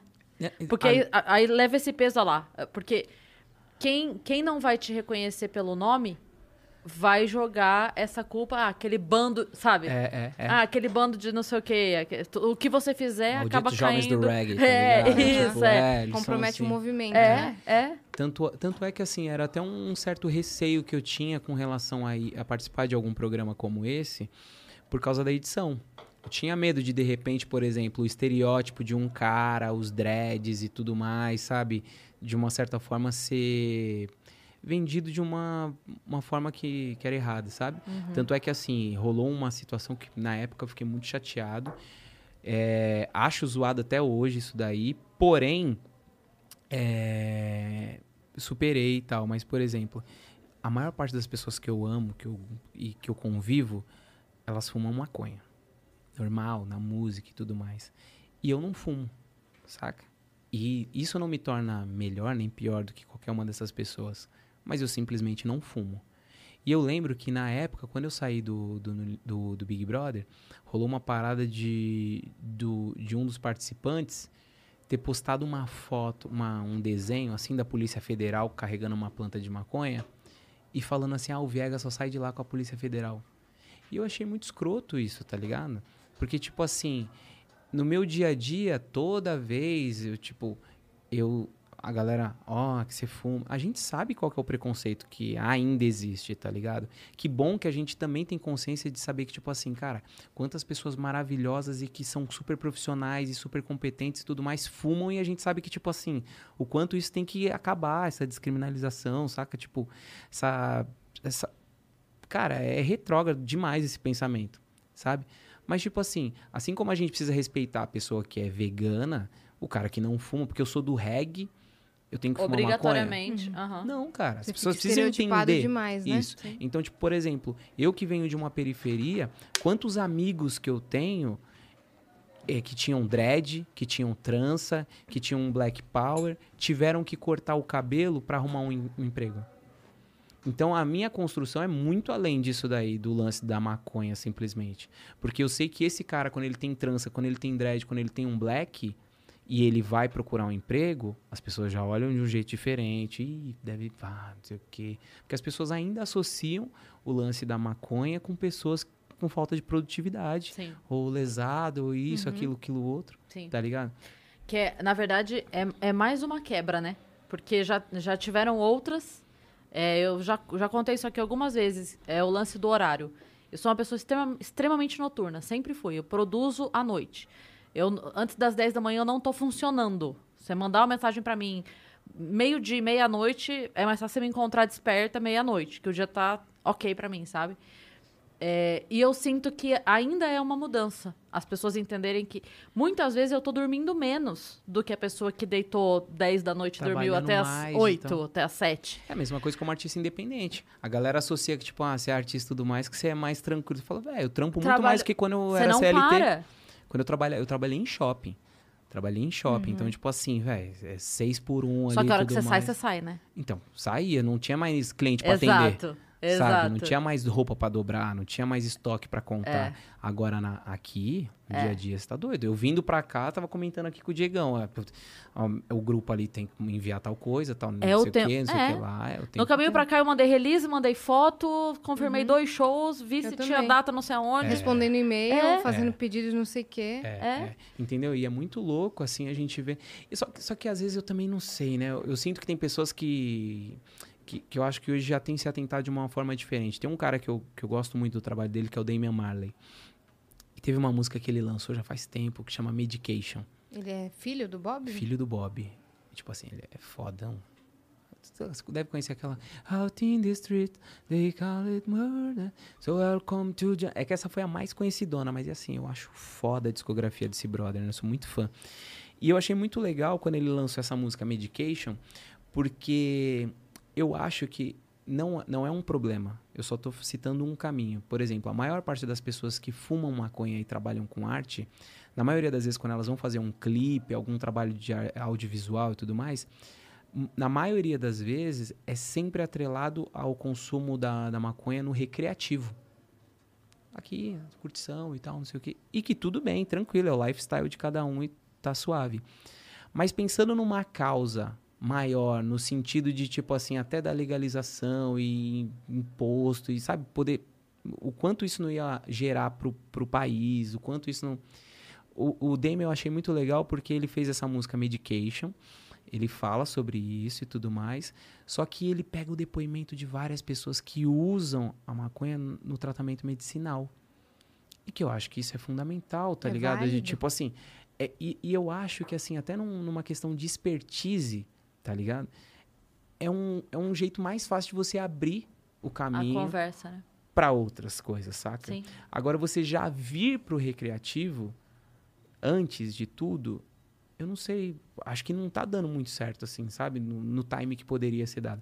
É muito louco você ver, assim, por exemplo, mães que precisam, de repente, de um tratamento para um filho que tem ataque epilético e tudo mais. O trabalho que elas têm, elas têm que, para ter acesso a um óleo. Autorização e tudo. Tá ligado? Aham. Então, às vezes, ela acaba entrando num, num crime ali de comprar de uma outra forma e tudo mais, porque o acesso disso é tão difícil, sabe? Uhum. Só que, cara, e a galera da arte não vai falar disso? Tipo, eu que não fumo, que não, não uso parada e tudo mais, vou ter que falar sobre isso? Não sei, sabe? Esse lugar de fala e tudo mais, até onde não. É capaz de, se eu fizer ainda, ainda ser criticado. De tipo, ah, você nem fuma, você nem usa e você tá falando da parada, sabe?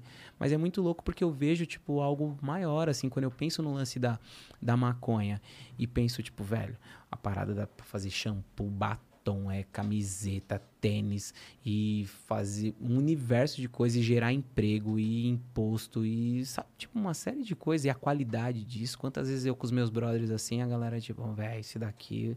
Eu que não fumo, tem umas que só o cheiro eu falo, você é louco, irmão. É ruim demais isso daí. eu não fumo, mas só o parâmetro de você estar com seus amigos que fumam coisas que você vê, o lance da o natural, a planta e tudo mais. E você fala, caramba, mas eu que não fumo vou ter que abrir essa, esse debate, essa conversa? E a galera, eu acho que falta, tipo, sabe, Falar a galera. sobre. É, aí eu, quando eu vejo o filho do Bob Marley, ele pega lá uma. um- acho que era uma, uma penitenciária desativada, compra esse prédio, tá ligado? E lá começa a plantar. E aí fazer uma música medication falando sobre isso e tudo mais, sei o que, e mostrar esses depoimentos e tudo mais. Eu falo, pô, que legal. Uhum. Ele tá ligado? à frente. É. Aqui no Brasa, não que não tenha, eu não lembro, sabe, de alguém que, tipo, pegou por esse caminho, sabe, por esse viés, assim, de, tipo, pensar nisso, sabe, de, tipo, dessas mães, dessas, dessas, desses jovens, quantas pessoas que precisam de um tratamento com isso e tal. Uhum. Eu mesmo, assim, eu, tem algumas pessoas que falam, puta, tô precisando de um óleo e tudo mais. Você fala, puta, eu tenho um fulano, um brother que. Você vê ali você no meio de um, de um crime que você fala, velho, sério? E eu acho uma puta hipocrisia, assim, a gente, no país que a gente vive, eu nunca vi uma matéria no jornal, tá ligado? Falando sobre um pai de família que chegou muito louco de maconha e bateu na mãe, bateu no filho e tudo mais, entendeu? Só que com relação às bebidas alcoólicas, a gente vê isso daí o tempo inteiro. E vende na padaria. Vende no mercado. Vende no posto de gasolina. A maior parte das pessoas que entram no posto de gasolina vão de carro. E vende bebida alcoólica lá dentro. Sim. Então, tipo, essa falta de coerência. Sabe? Tem muita coisa assim que eu acho que falta a gente é, falar sobre eh, os pontos mais, mais Na fundamentais. verdade, eu acho que a maior briga que vai existir para legalização da maconha é que o dinheiro vai deixar de ir para quem tá indo hoje. E esse é o grande problema, entende? Uhum. Quem tá ganhando esse dinheiro hoje não quer abrir mão dele. E aí vai ser uma briga foda. Porque, na verdade, assim, a gente imagina o mocinho e o bandido, né? O, o bandido que tá lá no morro fazendo o tráfico e o mocinho que é quem tá. Mas na verdade não é. Não, né? tá doido. E a gente sabe que tem muita gente daqui que deveria estar lutando contra isso aqui, que tá ganhando com isso aqui. A gente sabe, né? O, fi- o Tropa de Gente 2 tá aí pra mostrar pra nós. Mas o que eu quero dizer é assim, essa pessoa que tá aqui, que tá ganhando dinheiro com isso, ela não quer deixar de ganhar dinheiro com isso. A partir do momento que isso for legalizado e esse imposto sair daqui, porque daí ele não vem mais pra cá, né? Uhum. A partir do momento que ele é imposto, ele entra direto pra cá. Então ele não vai mais passar por essa mão aqui. E essa pessoa que vai deixar de ganhar. Então acho que essa briga aí, ela já não é nem mais sociedade em si, sabe? Sim, também. É, porque eu acho que, por exemplo, eu também não fumo. E assim como você, eu entendo e convivo com um monte de gente que fuma e tá tudo certo. E no meio da comédia, no podcast, enfim. E tá tudo certo. É, eu acho que já não é mais uma questão de sociedade, sabe? Eu acho que de maneira. Ainda tem, ainda tem o preconceito. Mas eu acho Sim, que de sim. maneira geral, as pessoas estão cada vez mais entendendo. Eu acho que a briga, na verdade, é de cachorro grande com cachorro grande, sabe? Eu, eu acho que tem essa parte, mas eu juro que eu fico na dúvida, na dúvida, é, só de porcentagem, sabe? De até onde é isso Uhum. e até onde também é um, um lance de, cara, não, não, queria entrar tanto nesse contexto não, porque é roubadinha, né, é roubadinha, mas assim, é, analisando Essa cadeia 2020, hereditária. 2021, a galera pedindo por ditadura, tá ligado? esse pensamento, assim, que na minha visão, assim, é retrógrado e tudo mais, até onde não tem esse conservadorismo que, tipo, ainda acredita... Que, porque, assim, ó, por exemplo, minha mãe, eu lembro que teve uma época que minha mãe falava, tinha um puta preconceito com maconha, maconha, você é louco. Tipo assim, maconha pra minha mãe era a mesma coisa que o crack, tá ligado? Tipo É a assim, porta de entrada. é- não, não é a porta de entrada, é tipo o crack. O bichão tá, tá na cracolândia, agora tá fumando maconha. É tipo isso, tá ligado? Era bem, tá no estágio final. E aí, eu tive que ir trabalhando algumas desconstruções com a minha mãe, pra ela ir sacando. Só que eu tive a oportunidade de ter informação, ter paciência e ter essa oportunidade de conversar isso diariamente com a minha mãe, para que hoje minha mãe entendesse melhor isso. Mas assim, na época da minha mãe, normalmente a galera que ia presa tinha tatuagem. E essa pessoa normalmente fumava um baseadinho. Então essa essa ela não É uma coisa só, né? ela não tinha referência de tipo assim, aquele moço lá da televisão, o apresentador que eu gosto tanto, fuma. E ele fez faculdade, ele estudou, Uhum. e ele é bonitinho, ele vai com a mãe dele na missa no domingo, ele paga as contas. Sabe, tipo, ela não tinha essas Uhum. referências. Ela tinha. A referência que ela tinha era desse cara que, tipo, foi preso. Delinquente fracassado. Por acaso, também fumava maconha. Por Sim. acaso, também tomava uma cachaça. Por acaso, tinha uma tatuagem que fez com chinelo. Então. Uhum. Era isso. Então, faltava essas referências, assim, sabe? De gente é, trabalhadora, de gente bem-sucedida, né? E, e então, e, e ainda hoje eu vejo que, tipo assim, muito não é falado disso. Você vê, tipo assim, por exemplo, quando a gente vai falar disso, ou nesses meios de comunicação alternativos, É. ou de repente numa, numa grande emissora, é num especial. Hoje vamos falar sobre maconha. E aí tem todo um lance para se falar daquilo, mas você não vê o apresentador falar se ele fuma. Qual que é a opinião dele sobre aquilo? E aí, você fuma? Fuma? Como que é? Pá, dia a dia, não sei. Sabe, não tem isso. Então as pessoas ainda estão nessa bolha. A gente está em 2021, que nem a gente que está aqui convivendo com pessoas e tudo mais, que fala, pô, o fulano ali é correria demais, aprendo demais, ele tem uma mente em- criativa, produtiva, ele é isso e aquilo, tudo. Aí a gente tem parâmetro para falar assim, não, cara. De repente eu não fumo, mas vejo que para essa pessoa não, não atrapalha, Uhum. tá ligado? Esse autoconhecimento e tudo mais. Então a gente sabe que isso não é o, o mal da humanidade. Mas eu acho que na sociedade, no- nos grandes meios de comunicação, isso ainda não é falado. É um ainda não é. tabu do caramba Então ainda né? tem um conservadorismo, acho que muito grande É. isso.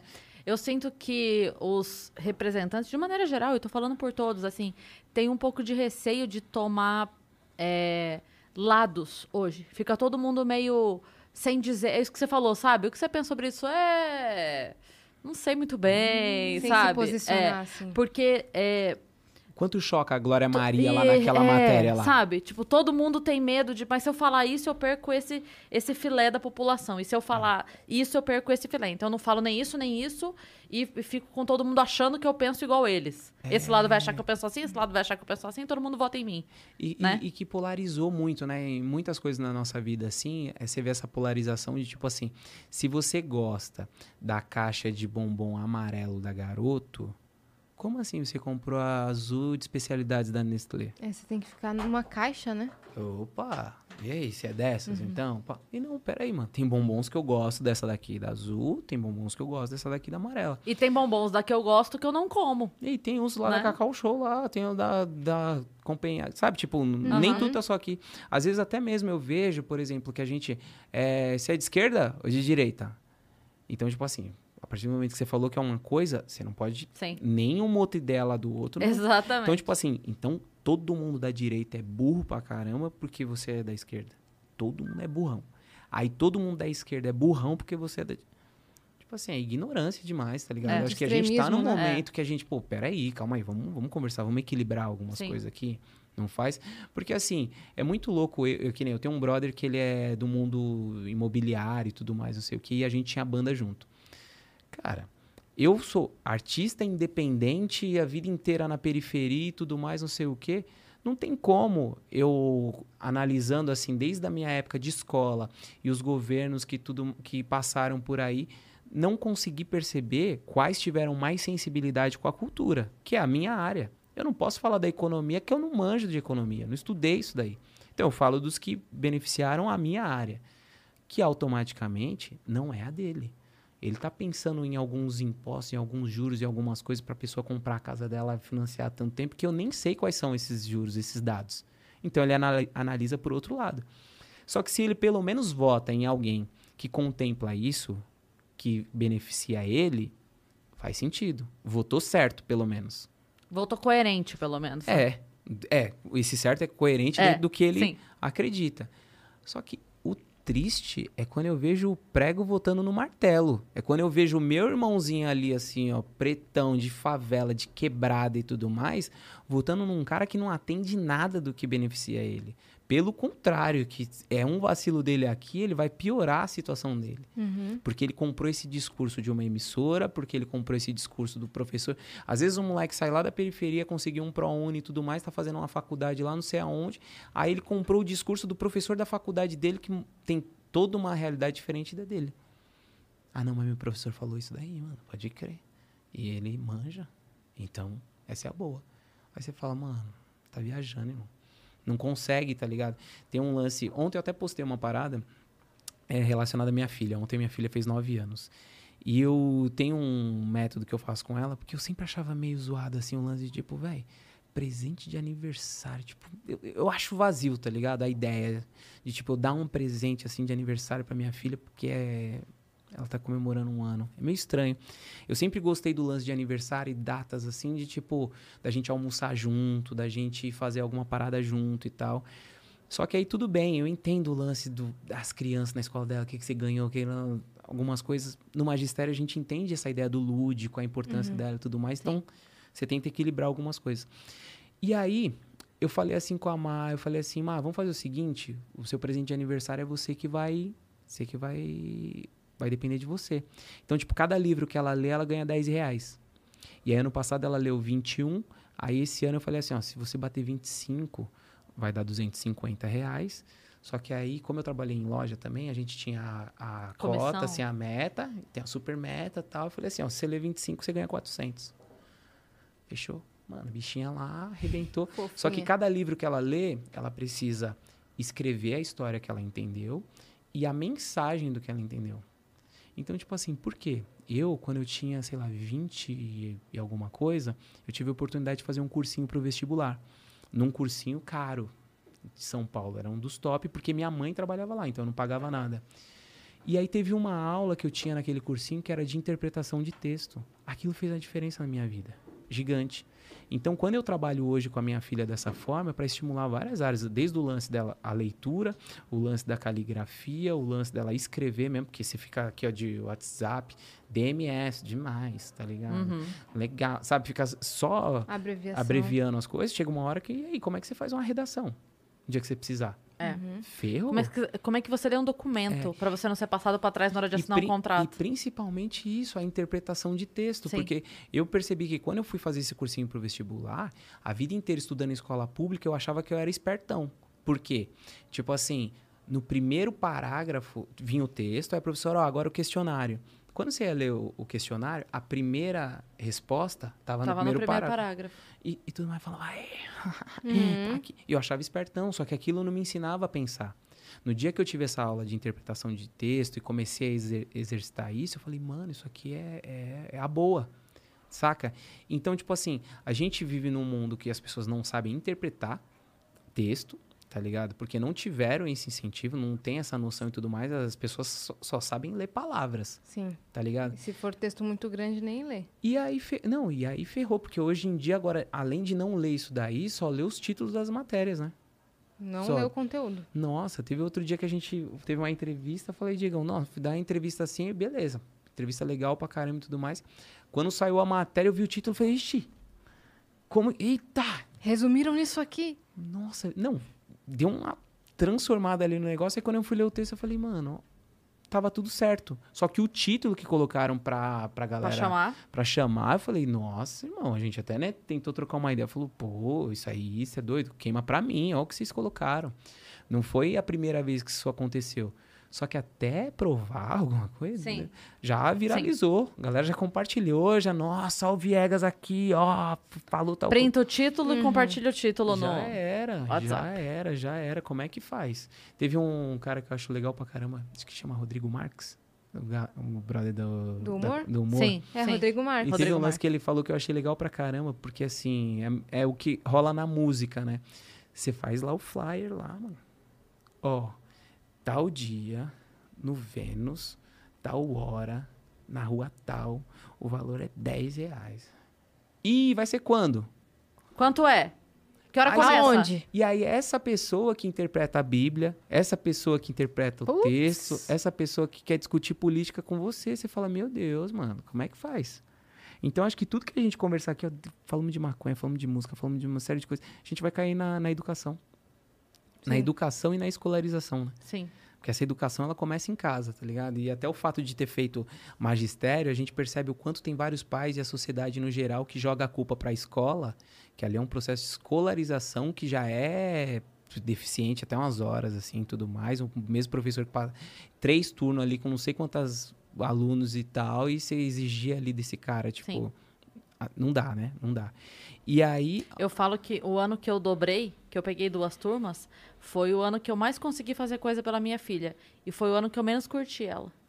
Porque eu tinha, eu tinha grana, não pra caralho, né? Porque o professor nunca tem grana pra caralho. Mas eu tinha.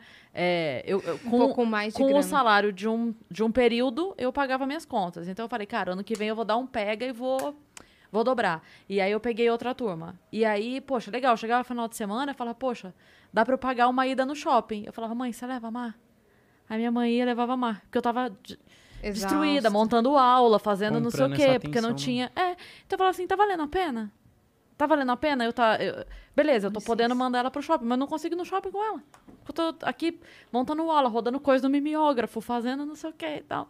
E aí foi a hora que eu falei, cara, não. Não. Prefiro volta, é, volta pra trás, porque não. Ma- Mas, você vê que louco, porque, por exemplo, é, você, que bom que você teve essa consciência e a oportunidade, a possibilidade de, de repente, optar. Sim. E falar, pô, vou fazer isso, aquilo e tudo mais. Mas quantos professores, Não podem. por uma dívida, por um, sei lá, realidade Sim. de E cada porque eu um tinha uma, deles, uma só, né? aí fala assim, eu não tenho essa opção. E aí o cara, a, o cara, a mina tá doente mentalmente e essa pessoa que tá doente mentalmente tem que cuidar de 40 crianças, 80, 180. é. Como é que faz? Eu lembro, assim, ó, que eu tive uma professora na terceira série. Tá doido. Você não é gente, não. Você é animal. Você... Cara, eu peguei trauma de ir na lousa. Peguei trauma. Mano, assim, quando ia na lousa eu já sabia, puta, velho. Eu já não era o mais estudioso, mas ela não me estimulava a ser aquilo, assim. Ela Sim. meio travou, assim, Sim. minha, minha parada e me gerou, assim, uns complexos. Eu acho até muito doido o fato de, tipo, a personalidade que eu sempre tive de um cara tímido e tudo mais, e hoje fazer música. Foi meio doido, assim, algumas coisas que eu tive que trabalhar, fazer e tudo mais, porque desde a escola já não tinha incentivo ao lance de música, arte. Mas sabe que eu percebo isso muito no meio da comédia? Eu sempre fui muito tímida, muito. Eu fugia do palco igual o cão da cruz. Eu fugia. Não ia de jeito nenhum. E eu percebo entre os humoristas muito falando isso. Aí a pessoa fala, ah, até parece que você é tímida. Mas não é isso. É, um- é um bloqueio mesmo. Eu subo no palco até hoje, eu não olho, não olho na cara de ninguém. Então é isso. Eu, eu apresento olhando aqui. Pra mim é uma plantação de repolho. Eu olho aqui, ó. Isso eu que eu ia não- falar. não bato a gente vai aqui, criando ó. algumas técnicas É, pra isso, é. né? E tudo mais. Eu também percebo que na música. E é muito doido, assim, ó, quanto menos gente tem, mais. É pior, é mais- pior. Nossa, show com duas pessoas falando. Nossa, é muito pior. É muito pior. Agora, cara, já teve show assim, sei lá, 14 mil pessoas ali nos eventos. Aí vai. Nossa, vai que vai, tranquilaço, assim, só, Pô, não tem explicação muito, né? só anima, só anima, assim, só vai. É muito louco, né? É, porque daí parece que você, quando tem só duas pessoas, parece que você cria uma conexão, né? Você tá numa roda de pessoas. E, e- e, assim, eu tive que desenvolver um pouco isso também, assim, por exemplo, é, porque tinham, exis- existem ensaios que são muito legais, né? E que às vezes tá só você e, e a banda ali e tudo mais. E aí, depois eu- de um tempo, eu desenvolvi isso. Quando eu vou fazer show e às vezes tinha poucas pessoas, é, é ensaio. Já falava até pros moleques, mano, ensaio, suave. E deixava isso mais leve. Porque se Sim. você entra naquele lance da apresentação e poucas pessoas, Sim. se vão. go- Pensou muito, dá ruim, cara. Acho que tem algumas coisas que, tipo assim, cada dia que passa na minha vida eu percebo que você treina muito, você ensaia muito, justamente para que na hora só vá É. a parada vai fluir, Sim. assim. Porque se- imagino que você, de repente, pra contar uma piada, você ficar pensando muito assim nela, às vezes, de repente, mano, é aqui. É. Tem já esse Só, lance. só vai. Que nem as Só vai. letras das músicas. Você é doido que eu tô pensando em cada uma dessas coisas? Tem um lance que ela já, já vai indo. Você tá pensando na conta de luz que vence amanhã e tem que ir no banco cedo, porque. Você é Tem que- doido. Só vai, só vai, assim, legal demais. Você tem hora que você se pega é, se dando conta que tá no palco? Sabe? Cara, Você viajou tanto, você foi, a, cabe- a mente foi tanto que epa, tô no palco.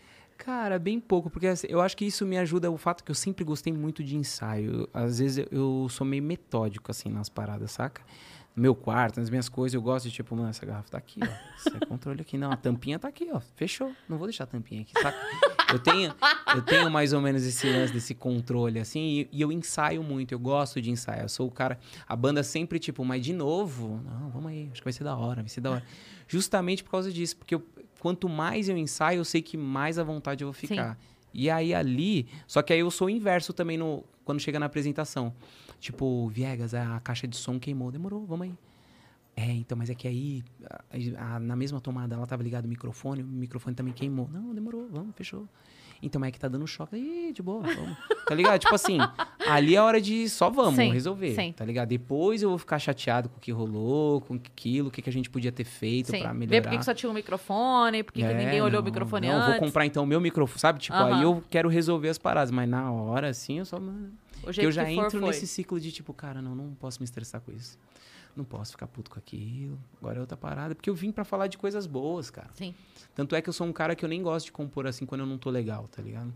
Quando eu não tô legal, eu, eu prefiro ficar, tipo, de boa na minha. Eu acho que o mundão já tem tanta coisa assim ruim, tá ligado? Tanta coisa triste, tanta coisa pesada, assim. Chegou uma época que eu parei de seguir, assim, tipo, vários perfis, assim, tipo, que às vezes noticiavam essas coisas, as injustiças, essas paradas. E eu precisei de verdade, assim, tipo, é, cuidar de mim. mano. Eu precisei, assim, tipo, aquela página que fala, sei lá, de das injustiças que tá rolando lá, mano, eu também concordo, é mó injusto, é mó isso, mó aquilo, mó aquilo, mas, mano, parei de seguir, tá ligado? Parei de seguir, tô, tô- ah, razões pra acreditar, siga essa página aí, tá ligado? Eu Tipo, sigo. A Siga, não, segue. quero ver coisa bonita, coisa pra dar um calor no coração. pra Ele olhar- veio aqui. O É, Vicente veio ó, aqui. que da hora. Nossa, foi do caralho o papo com ele. Sabe, tipo, sabe, eu, eu, eu fico procurando coisas pra me alimentar positivamente, sabe? Sim. Pessoas positivas, ideias positivas, papo de progresso, gente que tá pensando, tipo assim, E ah, a gente se contamina com, com isso. ó, se a gente tá perto disso, a gente se contamina com o progresso. E se a É, gente tá é. perto do down, né? do- do- da energia pra o baixo, aí a gente Oh, vai vida. ficando. Oh, céus. É, Porque, cara, é, eu acho que essa semana eu tava conversando sobre isso e tal. Eu acho que é difícil a gente viver assim nesse mundo e sorrir o tempo inteiro não dá. É difícil, cara. É, tudo, tudo. Ah, tem gente que, cara, às vezes você tá na rua assim, tudo mais, você vê a pessoa pegando comida da lixeira, você fala, porra, velho. Nesse mesmo mundo aqui, tipo, velho, olha ali naquele restaurante, eu quanto que é aquele rango, e ali naquele É. rango vai sobrar e ele vai jogar fora aquilo lá, mas é uns lances, tipo, aí você vê num mundo aí de pandemia, a gente, tipo, ainda assim tem gente desviando verba pra parar, Sim. tipo, sim. sabe, gente matando, tem, tem muita coisa, cara, assim, é difícil você sorrir o tempo inteiro, mas, tipo assim, pô, se você não se atentar nisso daí também, É. chega uma hora que você tá só assistindo É Cidade que- Alerta, tá só nesses negócios, só nessas páginas, só tá no Você Facebook, tipo, mano, no debate Cê- com seus é- amigos, e aí você... É a coisa da, da máscara do avião, né? Você precisa botar em você primeiro pra você estar bem, porque senão você não ajuda ninguém É, também. É, é. Então, eu penso muito isso, sabe? Eu tento fazer tudo que tá ao meu alcance. De verdade, não é ah, bandeira, não. Mas eu tento sempre deixar uma comida no carro, sempre ter um trocado pra entregar, sabe? Eu tento sempre, sempre fazer isso. Eu nunca, isso que você falou da comida, eu nunca jogo fora. Eu sempre trago. E às vezes, teve um dia, semana passada, que eu fui fazer um exame, parei pra almoçar e ficou ali, não era nem resto, porque eu peguei metade, sabe quando você se serve Uhum. metade assim? E aí eu embrulhei, eu fiquei o dia andando com aquele negócio. Eu levei pra rádio, eu vim pra cá, eu tô aqui. na hora de ir embora, eu parei no semáforo, tinha uma pessoa e entreguei. Então eu sempre procuro fazer. Mas assim, a hora que a gente foi fazer o programa lá na rádio, que a gente foi montar o programa, a gente conversou assim, tá, como vai ser? Porque as pessoas estão o dia inteiro ouvindo notícia ruim. Tá tudo bem. Não, é- não é ignorar o que tá acontecendo. Não é ignorar. A gente tá sabendo É só dar o uma, problema. uma outra Mas fala, opção. cara, duas horinhas por dia, vamos só dar uma risada. Uhum. Vamos ser leve, sabe? Um pouquinho. Porque senão a, a gente entra nesse ciclo de desgraça e daqui a pouco eu não vou estar tendo ânimo pra fazer nem esse pouco que eu consigo fazer. E, e eu acho que aquele lance que teve um momento que viralizou lá do Ninguém Solta a Mão de Ninguém, eu acho que tem um pouco disso, assim, né? Tem, eh, tem esse, esse lance de tipo assim, pô, tem dia que, que, que ela, ela não vai estar tão feliz. E que você, mano, amiga, para, para, não sei o que, vai. Aí tem dia que é. ah, sabe, da gente poder ali no dia a dia se ajudar, tá ligado? Eu tenho. Ontem eu tava conversando com uma pessoa muito especial e tudo mais. E é uma pessoa que, tipo assim, ela tava falando pra mim, não, da gente montar um grupo de se ajudar, que não sei o que, não sei o que lá. Eu falei assim, mano, deixa eu te falar uma parada. Ouve esse seu áudio aí, mano. Ouve sua voz. Você tá precisando se ajudar. Você tá pensando no, no geral. Tá pensando num monte de gente, mas você não vai ajudar ninguém se você não estiver bem. É a máscara do avião. Não dá, cara. Não dá. Então, tipo assim, é que algumas pessoas às vezes, mas como eu vou fazer isso e, tipo, vendo tudo que tá rolando por aí? Não, velho. Você tem que. Uhum. Tem que. Sabe quando. Que nem um, um brother, o Rodrigo, nutricionista, eu lembro que ele falava assim: "Ah, a galera fala que não tem tempo de treinar, não tem.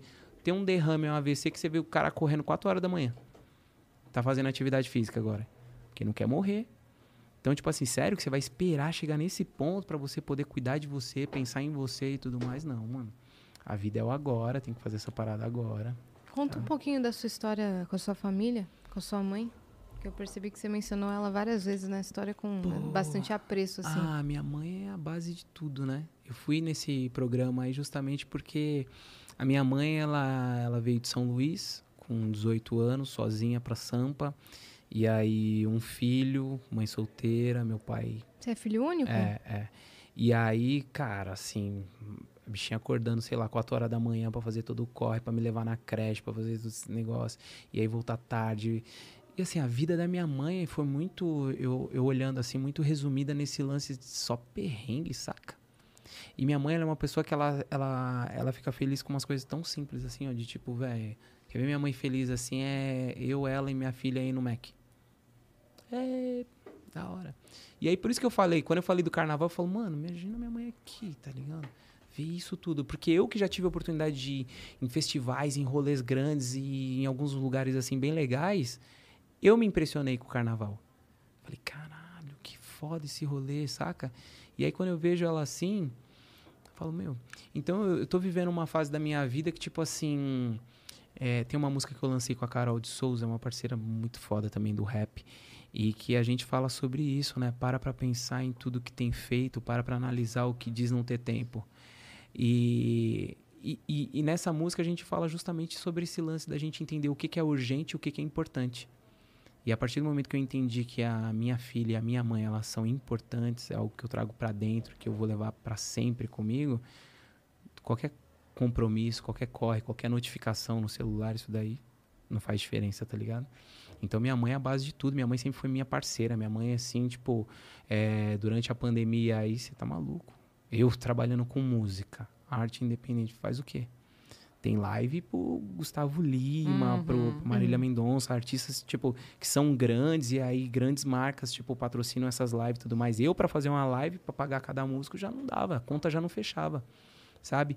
Então, assim, num momento tão difícil como esse, a minha mãe é que tá ali, braço comigo, correndo junto, e em nenhum momento ela fala assim, ô, e aí, vai fazer outra parada, tá ligado? Que tá dando errado. Fala, filho, calma, vai dar certo, fica tranquilo. Nos momentos que às vezes eu mesmo falava, mano, você é louco, vou ter que arrumar outro trampo, fazer uma parada tal. Minha mãe, calma, filho, pá, vamos aqui. Eu não consigo fazer tal parada com você, mas sei que vai dar certo. Você tá correndo, você tá estudando, você tá fazendo as paradas, fica tranquilo, vai dar certo. Sabe? Sempre ali comigo. Então não tem como não pensar assim, inverso, tá ligado? Ela é, é foda. Você mora com ela hoje? Então, mais ou menos assim. Hoje eu tenho um espaço que eu tô organizando ali, assim, para eu poder passar mais tempo. Porque Guaianazes é muito longe do centro, né? Então, várias coisas que às vezes eu sempre preciso fazer e tudo mais, duas horas para chegar e tal. Então, tem um espaço que eu tenho ali na Moca, ali, que eu tô me organizando, um QGzinho, mas tô toda semana lá com a minha mãe, né? Principalmente quando eu tô com a minha filha e a gente sempre tá junto, assim, Uhum. pra montar, é, fazer esse. A Rolê. tatu é pra ela? A primeira tatu foi da minha mãe. Somos dois em um, somos dois para sempre. Sempre Isso é a música? Não. tem música que, que eu dei uma roubadinha, assim, e usei em outro contexto, mas, mas essa daqui foi pra minha mãe mesmo. Foi pra ela. Pra ela. Meu tudão. ó. Minha mãe é, é a base do rolê. Foda. Muito legal. Um beijo pra sua mãe, se ela estiver assistindo. Ai. Como é o nome dela? Não é muito da internet, não, né? Dona Marina. Dona Maria. Que é o mesmo nome da minha Dona filha, Marina. Marina. também. Foi uma homenagem. Legal. Lindo. Homenagem. A gente Uhum. tem uma mensagem. Tem? Temos. A Luana, Luana RJ mandou. Oi, Salve, Cris. Lu. Oi, Yas. Estou aqui para agradecer a vocês pela companhia diária. Vocês estão me ajudando a sair de um profundo de um estado profundo de depressão. Já fico todos os dias esperando as amigas para o papo da tarde. Gratidão, vocês são demais. Yas, que papai do céu faça você ficar boa logo. Que fofa, Luana. Cara, a gente gosta muito de receber esse tipo de, de mensagem. A gente se sente feliz que tá sendo sua companhia. E obrigada aí pelas melhoras. Vocês podem estar percebendo que eu saí algumas vezes durante o papo. não é porque o papo tá chato, entendeu? É porque eu não tô muito bem aí do estômago e tudo mais. Mas muito obrigada, Lu, pelo, pelo carinho. Ah, é muito fofo receber. A gente Muito. fica sem saber o que É. responder, porque não tem como agradecer uma É. parada dessas, né?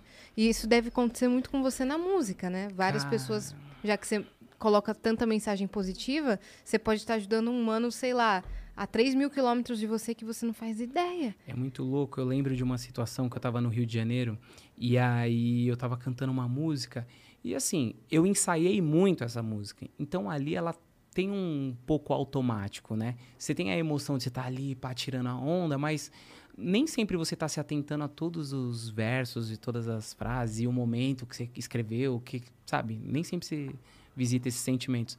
Foi muito louco, teve uma hora que o mano tava chorando. E aí foi muito doido quando eu vi um maluco maior que eu, assim, chorando com a música que eu tava cantando ali e tudo mais. Você fala. Essas coisas te fazem lembrar da Sim. importância que tem Sim. cada coisa que você vai falar, do quanto você precisa ser verdadeiro. Sim. Nessa música Pra Voar, quando a gente lançou, eu fiquei impressionado, porque em nenhum momento eu pedi pra galera fazer isso. E eu fiquei impressionado com a quantidade de pessoas que tirava eh, fazia vídeo com, com o filho, com, com o namorado, com o marido, com não sei o quê. E aí teve gente que falou assim, mano, você vai cantar essa música no meu casamento, e não sei o quê. Fala, mano, que louco, né, cara? Você, o quanto você vai fazer parte da vida dessa pessoa e tudo mais. Essa pessoa, ah, meu, nossa, tô ouvindo ela direto, tá? Só no repeat aqui. Tudo. Cara, isso é muito especial. Teve um, um, um menino, se eu não me engano, ele tem 10 anos, e eu recebi uma mensagem dele assim, cara, era muito doido essa parada. Eu não vou lembrar de todos os detalhes, porque, mano, era tipo uma história braba, mas um moleque assim, o Viegas, é, eu tenho 10 anos, é, meu pai separado da minha mãe, me abandonou, tentou me abortar, não sei o blá. Mano, ele, ele contou uma história. E ele falou assim, e eu acho muito bonito você falar da sua mãe, eu gosto muito e tal, não sei o que. Blá, blá, blá.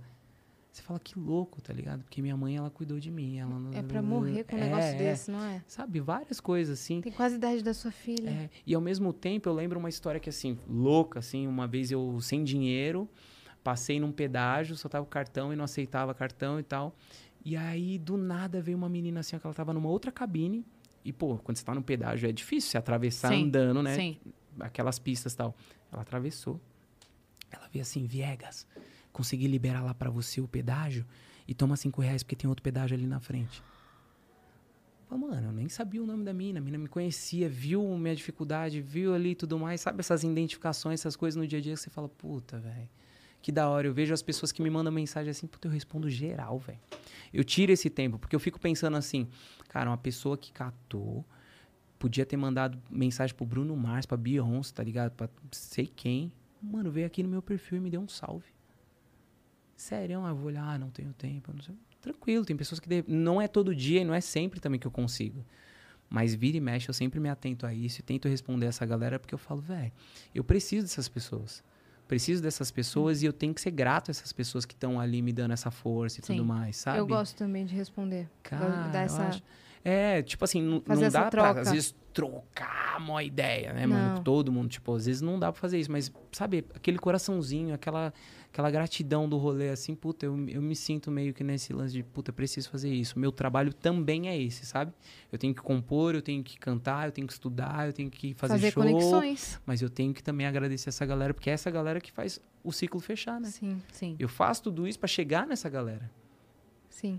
E aí, na hora que chegar nessa galera, eu. Valeu, obrigado. Aí não faz muito Não sentido. faz sentido. Não, Não fecha. faz parte do propósito. Cara, quais são os seus próximos lançamentos mesmo? Próximo lançamento, dia 7, se eu não me engano, de outubro, Com com Maneva? Maneva. Ok. Posso ser essa música aí. Sou suspeito, hein? Sou suspeito pra Vai falar, tá bem clipão? bonito. Vai ter clipão brabo, brabo. Já gravou? Porque aí a gente chegou num problema agora. É um problema bom. Que a gente fez um clipe tão bonito lá é, pra voar. Galera agora, né? Já quer aquele padrão de qualidade ali, assim e tal. Então a gente vai fazer um clipe bem bonito é, dessa música, Posso Ser. E depois tem ela arrebenta com o Jules. Que aí vai ser E lá tem show dia 20 marcado? alguma coisa. Show? Não, a gente ainda tá vivendo isso aqui agora, né? Entendendo esse novo momento agora, né? Sim. Porque assim, beleza, voltou, abriu e tudo mais, mas tem uma galera ainda morrendo, né? Ainda não tá tão mamãozinha, assim, ainda não tá tão. Então tem um lance um pouco de consciência também, assim, sobre isso que eu ainda. Ainda tô meio, sabe? Tô tão tendencioso a fazer show, assim, agora, assim, não.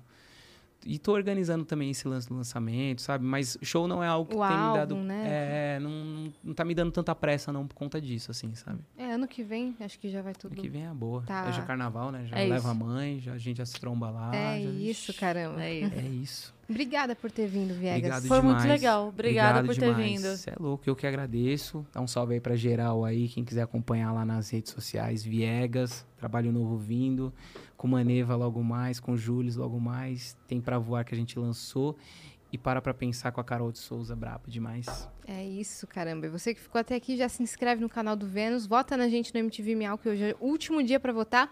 E Últimas horas. Últimas, Últimas horas. horas. Vai, acelera, acelera aí, hein, acelera. Vai lá. E se inscreve no canal e deixa o like nesse vídeo, tá é bom? isso. Beijo.